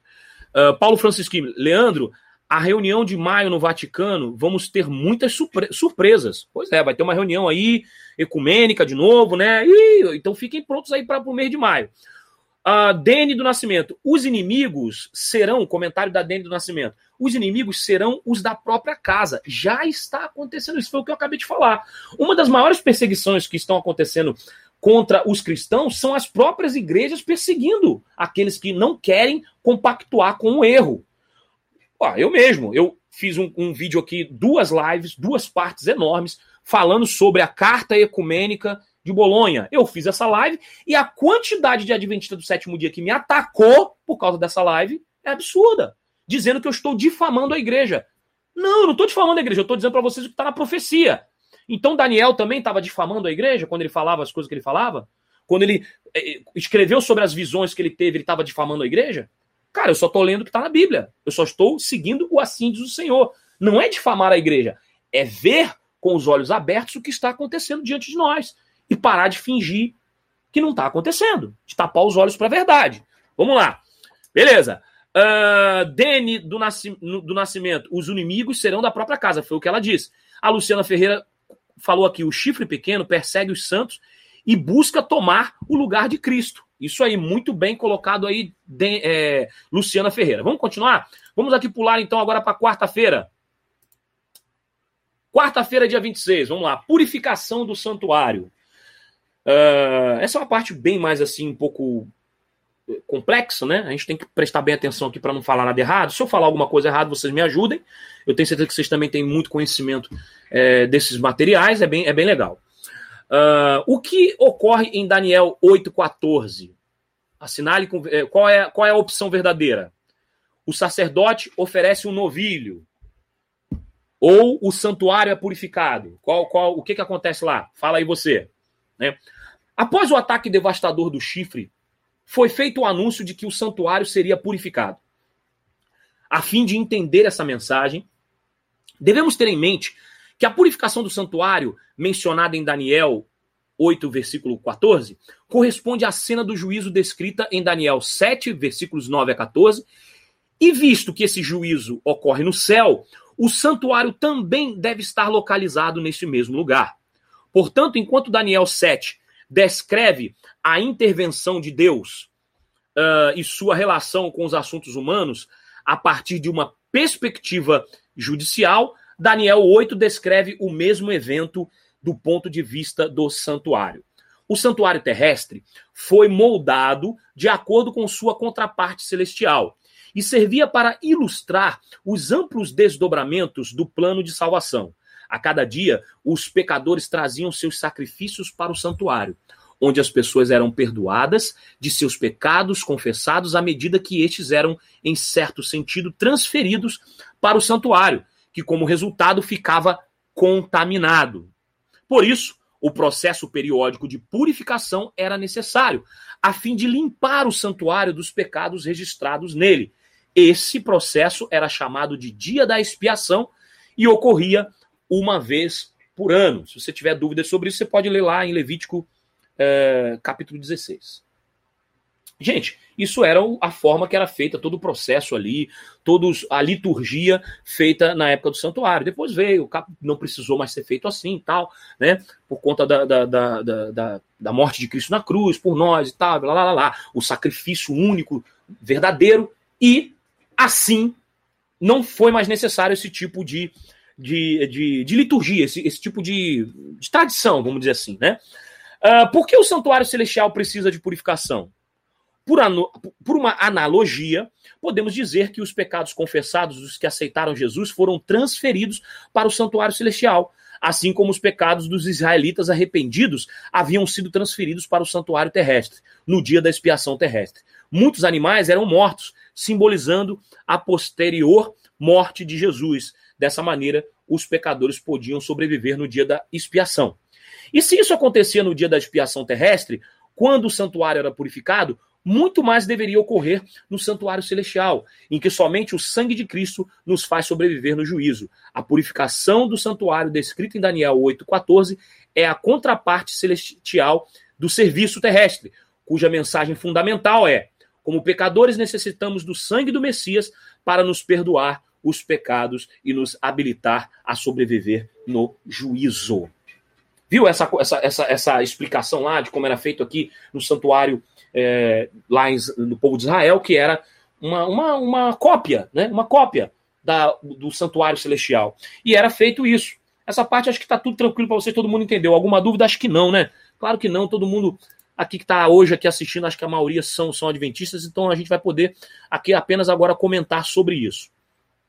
Uh, a Fátima Penha disse o seguinte: Leandro, a impressão é que tem pessoas que amam mais e defendem mais a igreja do que defendem o Senhor da igreja. A impressão, você só tem impressão, Fátima? Eu tenho certeza que tem uma galera, uma galera que está mais disposta a defender a placa da igreja do que o senhor da igreja. Mas enfim, vamos lá, continuando, né? A gente é que tem que fazer diferente. Que existem pessoas assim? Existem. Mas nós temos que fazer diferente. Vamos lá. O Luiz Gonzaga Alves falou aqui sobre o sacrifício, o sacrifício de Cristo, né? Exatamente. O, uh, o Jardson Moreno disse o seguinte: Jardson Moreno falou assim: o papado atingiu. Jardson, seja bem-vindo, sua primeira vez aqui.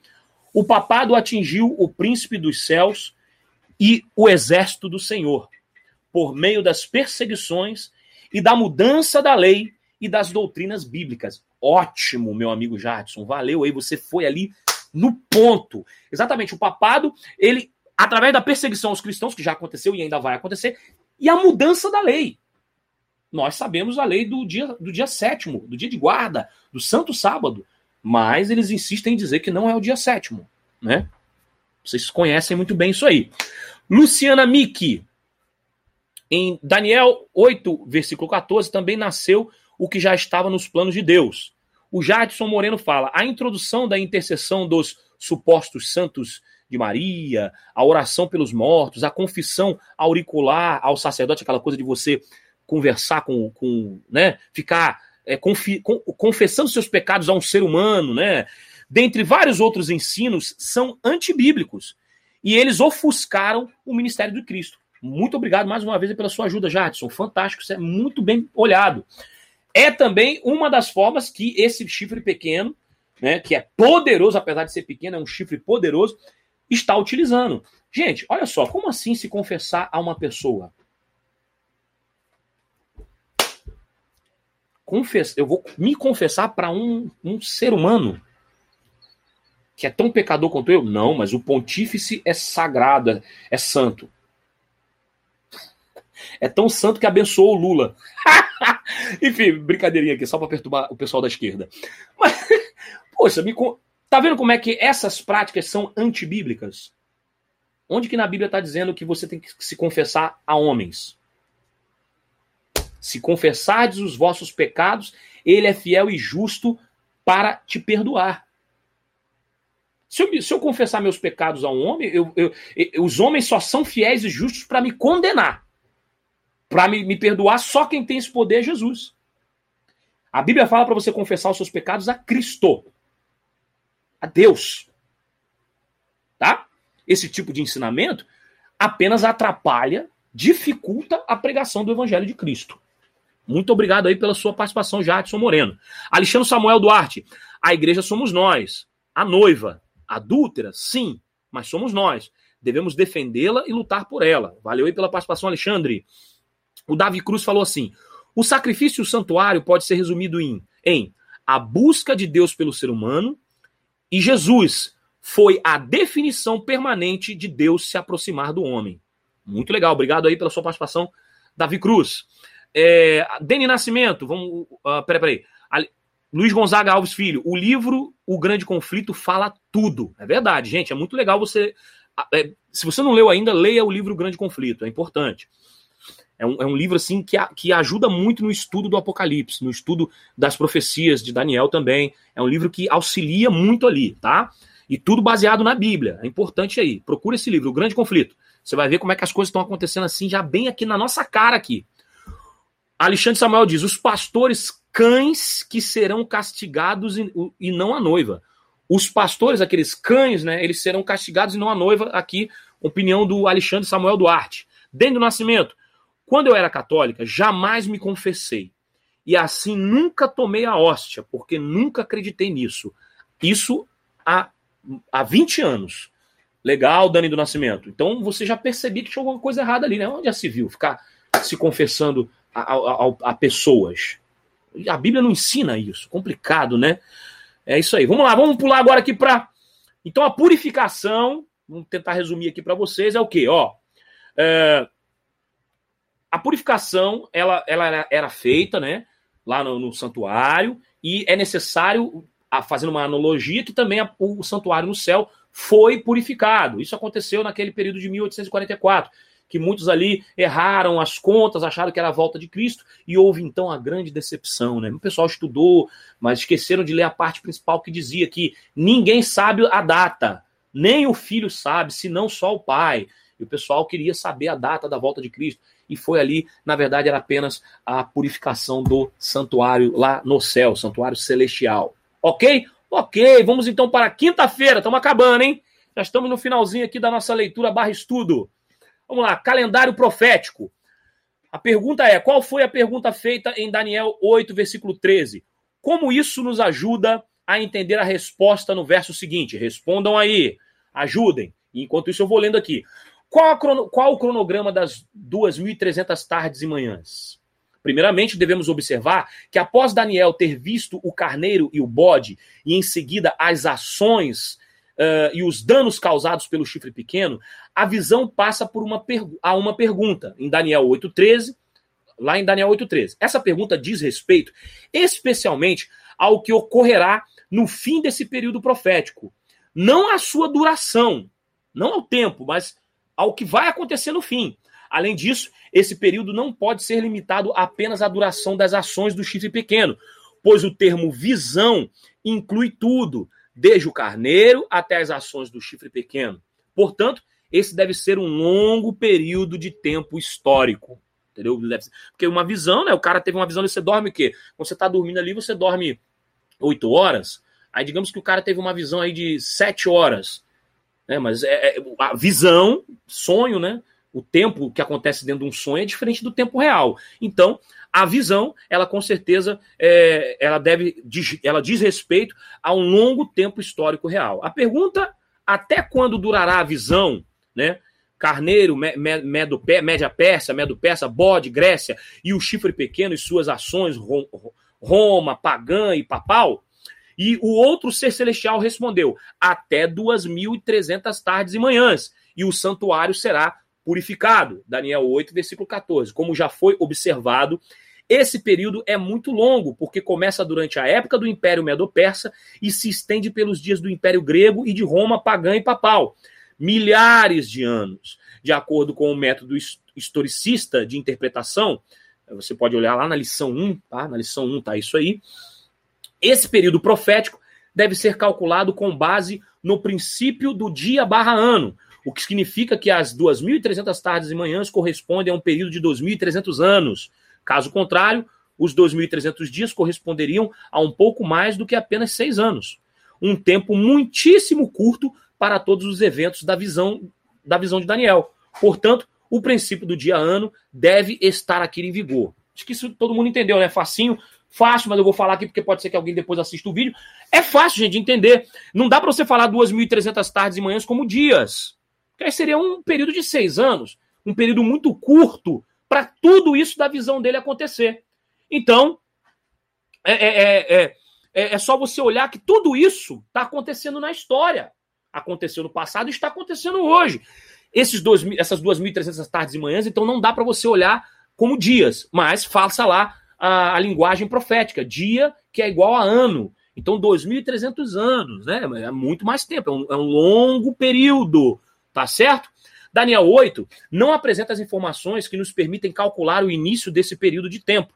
o que evidentemente poderia estabelecer o seu fim. Mas Daniel 9 apresenta essa informação crucial.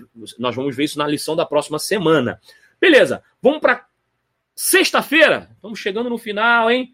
Muito bem. E eu vou até, para você que não estudou, aproveita aí o estudo adicional, né? Vai lá, Daniel 2, Daniel 7, Daniel 8, né? Daniel 2 fala sobre a Babilônia, a Média Pérsia, a Grécia, a Romã pagã, Roma pagã, Roma papal, segunda vida de Cristo, pedra cortada sem auxílio de mãos. Daniel 7 está lá, Babilônia, Média Pérsia, Grécia, Roma pagã, Roma papal, juízo no céu, segunda vinda de Cristo, os santos receberão o reino, recebem o reino. E Daniel 8, você vê que todos esses capítulos são todos, eles falam a mesma coisa, apenas usam linguagens diferentes, né? Sim, simbologias diferentes, mas é tudo falando a mesma coisa. Daniel 8, Média Pérsia, Grécia, Roma pagã, Roma papal, purificação do santuário, segunda vinda de Cristo, chifre pequeno, que é destruído sem o auxílio de mãos. Né? Vamos lá. É, há paralelos entre os capítulos. É, não apenas as nações são descritas de maneira paralela. A cena do juízo em Daniel 7, que surge após 1260 anos, que é de 538 depois de Cristo até 1798 depois de Cristo, da Roma papal, está em paralelo com a purificação do santuário, que em Daniel 8 também surge depois de Roma.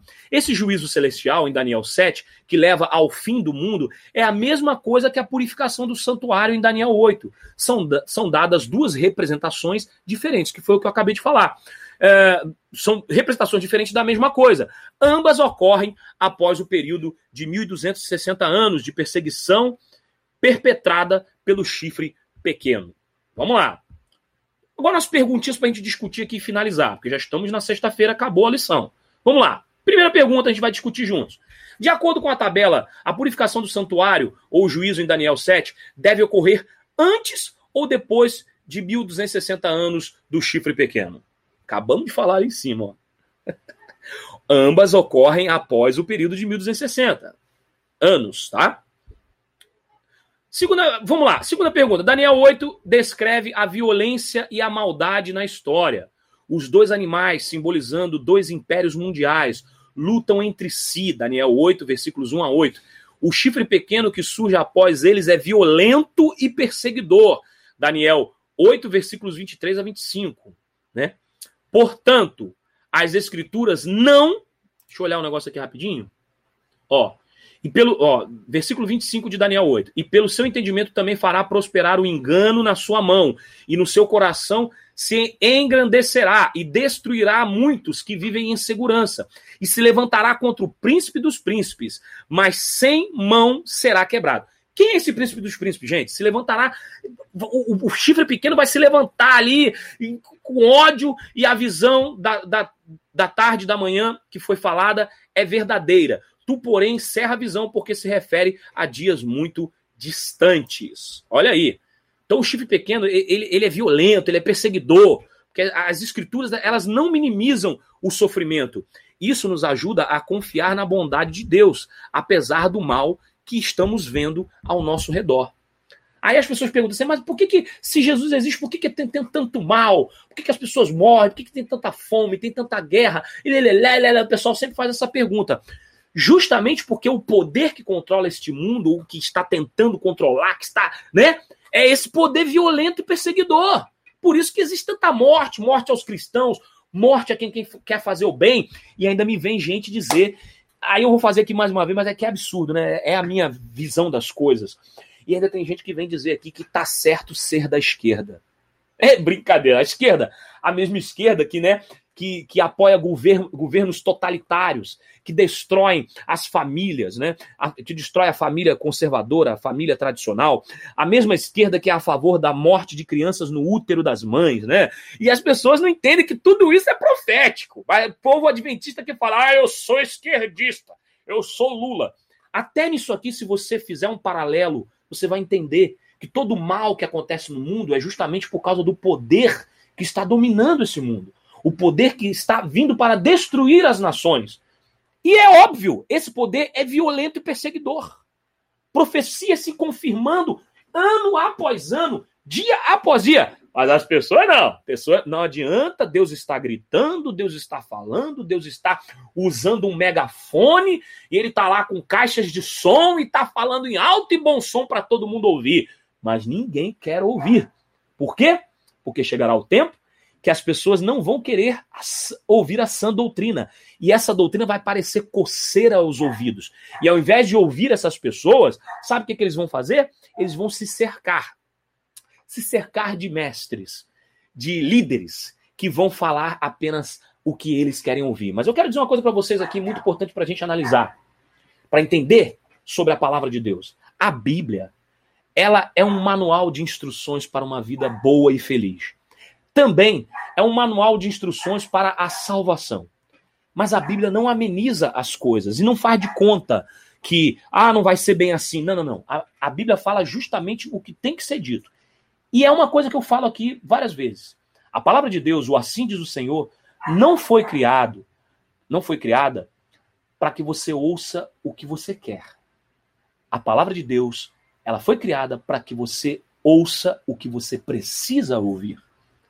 O que mais se é visto na história dessa sociedade moderna que vivemos são líderes religiosos que dizem para as pessoas o que elas querem ouvir. Olha, se você der aqui mil reais, você vai prosperar. Dê aqui agora, dê, traga o seu carro aqui agora, a chave do seu carro, doe o seu carro, e você vai ver que você vai receber uma Lamborghini. Pô, mas quem não quer ouvir isso? Pô, peraí, eu tenho um Fusca, se eu der o meu Fusca para vocês, eu ganho uma Lamborghini? Pô, mas eu quero ouvir isso.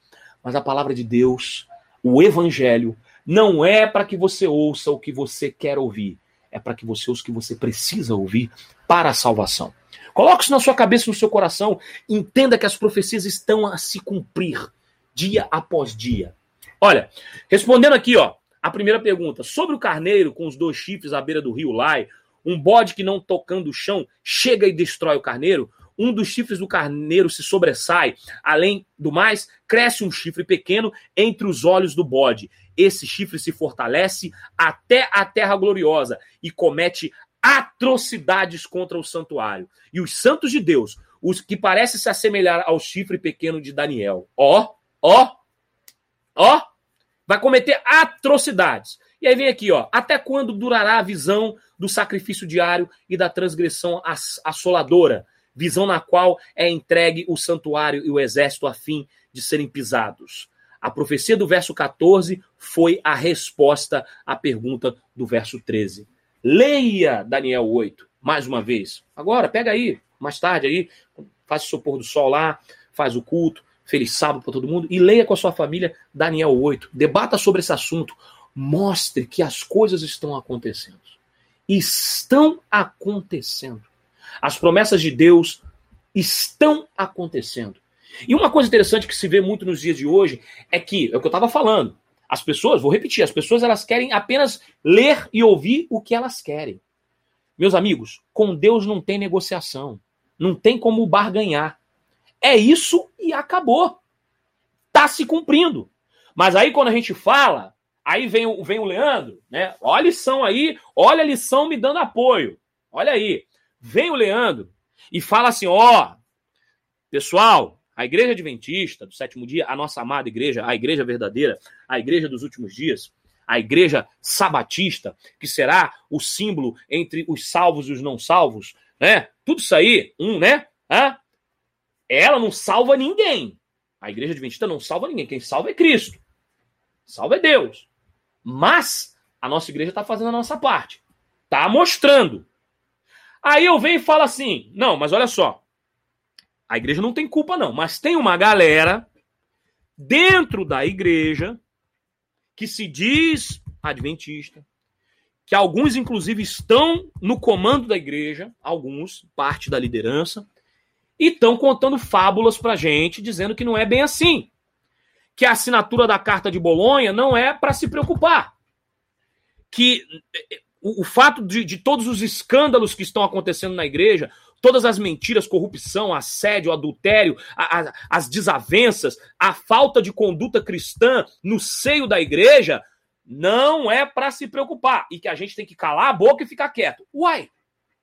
Mas a profecia falou que, que tudo, tudo aconteceria, nós seríamos perseguidos, e perseguidos inclusive pelos próprios membros da igreja.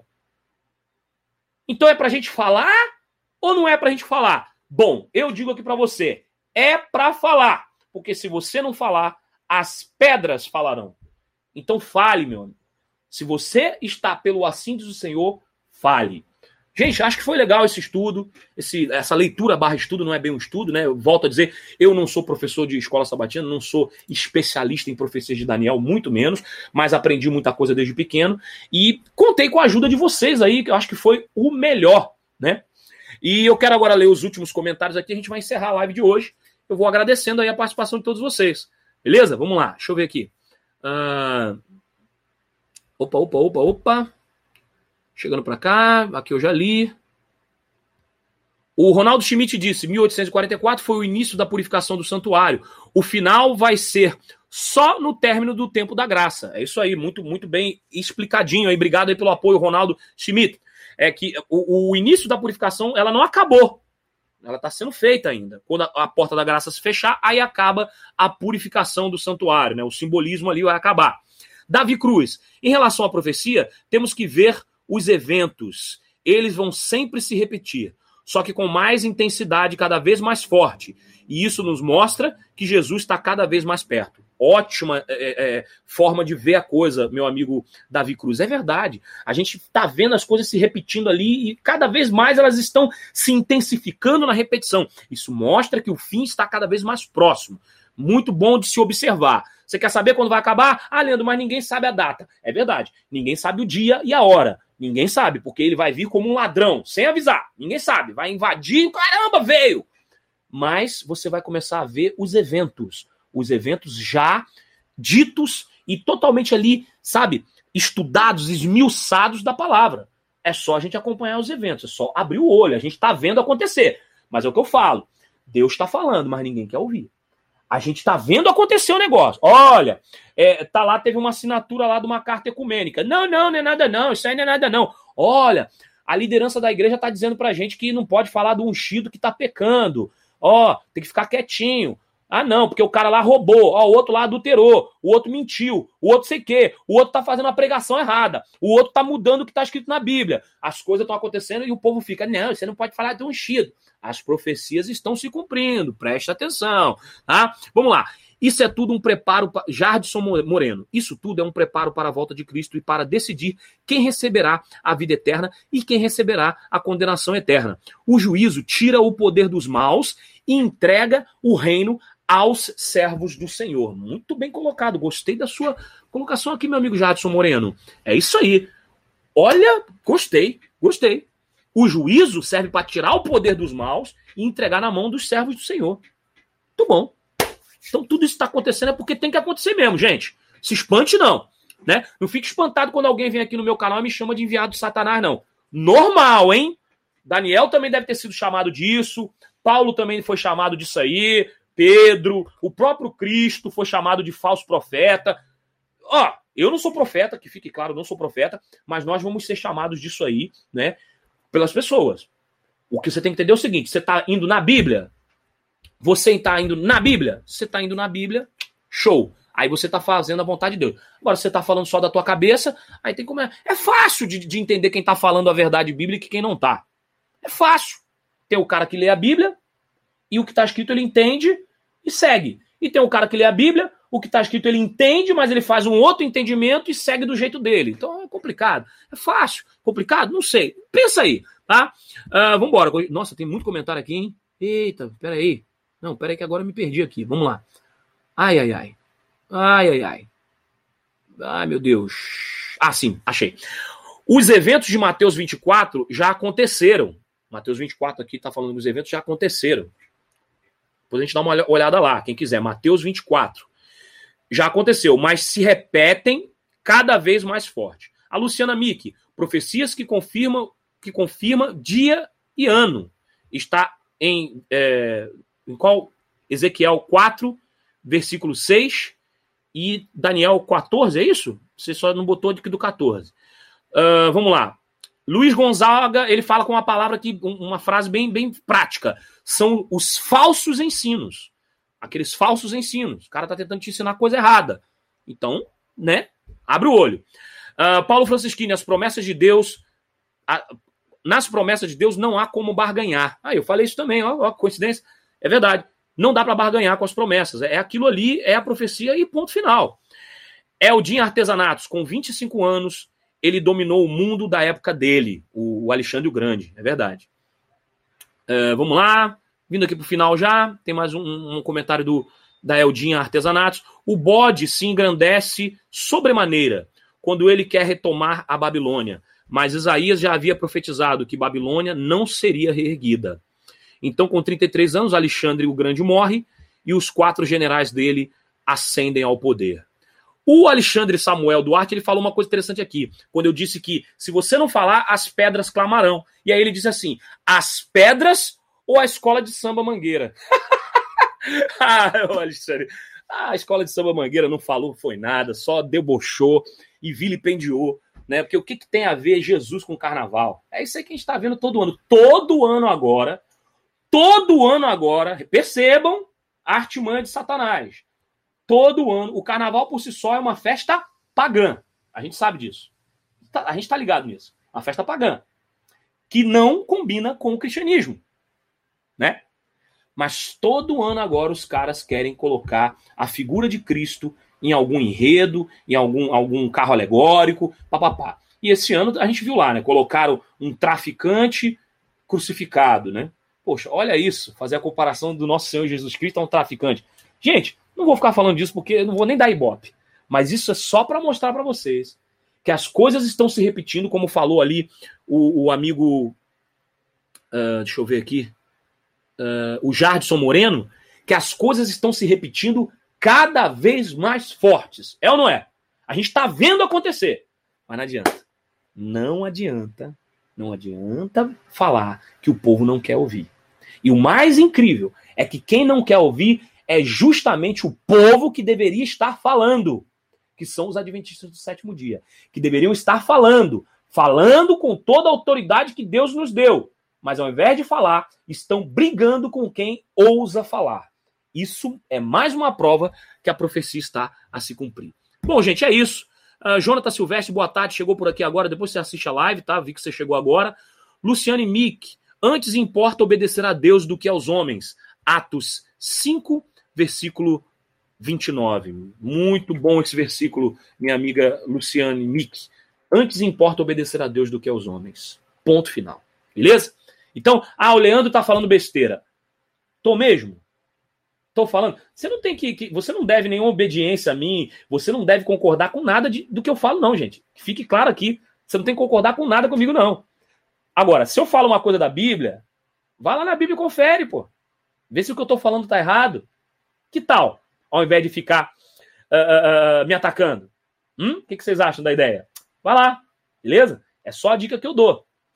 Porque é muito fácil identificar quem é que está é, é, fazendo certo nessa história toda. É muito fácil identificar. Muito fácil. Só você ver quem está falando através do assim diz o Senhor e quem não está. Simples assim. Salvo os meus vídeos que eu falo as minhas opiniões, que são opiniões pessoais, mas a maioria das minhas opiniões eu me baseio em tudo aquilo que eu aprendi desde pequeno. E tudo aquilo que eu aprendi foi, foi através da Bíblia. Muito fácil me atacar, dizer que eu estou difamando a igreja. Olha, vou aqui usar as palavras da irmã Fátima. Existem milhares de pessoas dentro da nossa igreja que estão mais preocupados em defender a igreja do que ouvir o Senhor da igreja. Guarde isso aí no coração de vocês. José Iago Silva. O que você acha do doutor Rodrigo Silva? Olha, José Iago Silva, a live de perguntas e respostas é na quarta-feira às nove da noite. Mas eu vou responder aqui para você. Eu acho ele um cara muito inteligente. Beleza? é o que eu acho dele. Luciana Miki, completando as profecias que confirmam o dia na Bíblia. Números 14. Ah, obrigado. Número 14, versículo 34 e Ezequiel 4, versículo 6. Obrigado, Luciana, aí por ter esclarecido qual versículo, qual o livro que você estava se referindo. Alexandre Samuel, mais uma vez aí me apoiando. Obrigado pelo apoio, Alexandre. É, Leandro, falar a verdade não é difamar. É isso aí. E eu quero aproveitar a live de hoje para pedir desculpas aqui a um pessoal que eu acabei ontem sendo um pouco agressivo com eles, porque parece que o cara não estava falando comigo e eu achei que ele estava falando comigo. E eu quero aqui me desculpar, eu vou falar o nome dele aqui publicamente, pedindo desculpa a ele, porque eu entendi que ele estava me atacando e é o que eu já falei, né? O ruim de internet é isso, às vezes a gente entende errado. E eu peço desculpas quando eu ataco você, porque eu não entendi. Mas que bom que ele teve lá, foi lá e me explicou o que eu... ele falou: "Não, não tô pedindo nada a você não, Leandro. Então eu quero pedir desculpas aqui. Deixa eu só pegar o nome dele aqui rapidamente é, foi no finalzinho da live, né? Que ele falou comigo. Deixa eu só colocar aqui a repetição do chat. Eu já falo o nome dele para vocês agora. Roberto Silva. Roberto Silva, me desculpe aí. Ele falou assim: Leandro, você tá doido? Eu não pedi provas para você, não. Eu tava achando que ele tava me pedindo provas. E ele não tava pedindo para mim, ele tava pedindo para uma outra pessoa. Por isso que eu falo: não fiquem discutindo entre vocês. Que aí eu fico perdido aqui. Então, meu amigo Roberto Silva, me perdoe aí se eu entendi errado a sua colocação. E, mas de qualquer maneira, eu pude ter a oportunidade de explicar o porquê que eu não apresento as provas, que às vezes eu apresento e às vezes eu não apresento. Tem situação, tem assunto que eu abordo, que eu apresento os prints, os textos, as provas, mas na maioria das vezes eu não apresento porque eu tenho que resguardar a fonte, eu tenho que tomar cuidado para que a fonte não se prejudique, tá bom? Grande abraço aí para você, meu amigo. Me perdoe aí pela minha atitude, tá? Errada. Vamos lá. É, é isso? Acabou? Muito bem, acabou. Gente, é isso, tá? Muito obrigado pela audiência de vocês, por vocês serem essas pessoas, curte, curte, bilu, bilu, teté, pela paciência, vocês terem ficado juntos comigo até agora nesse, nessa leitura barra estudo da lição é, da Escola Sabatina. Amanhã você vai, estar preparado para ir no culto e falar a sua opinião, falar o que você pensa. Lembre-se que isso é a profecia se cumprindo, minha gente. Não tem como evitar isso. E eu vou repetir uma coisa que eu falo aqui sempre para aqueles que me achincalham, me perseguem e me atacam. Meus amigos, não tem como evitar o inevitável. É a ordem natural da sociedade moderna, junto à profecia. As igrejas desaparecerão. Sai dela, povo meu, chegará o tempo que nós teremos que sair dos templos, porque os templos estarão junto com o papado, perseguindo aqueles que seguem a verdade.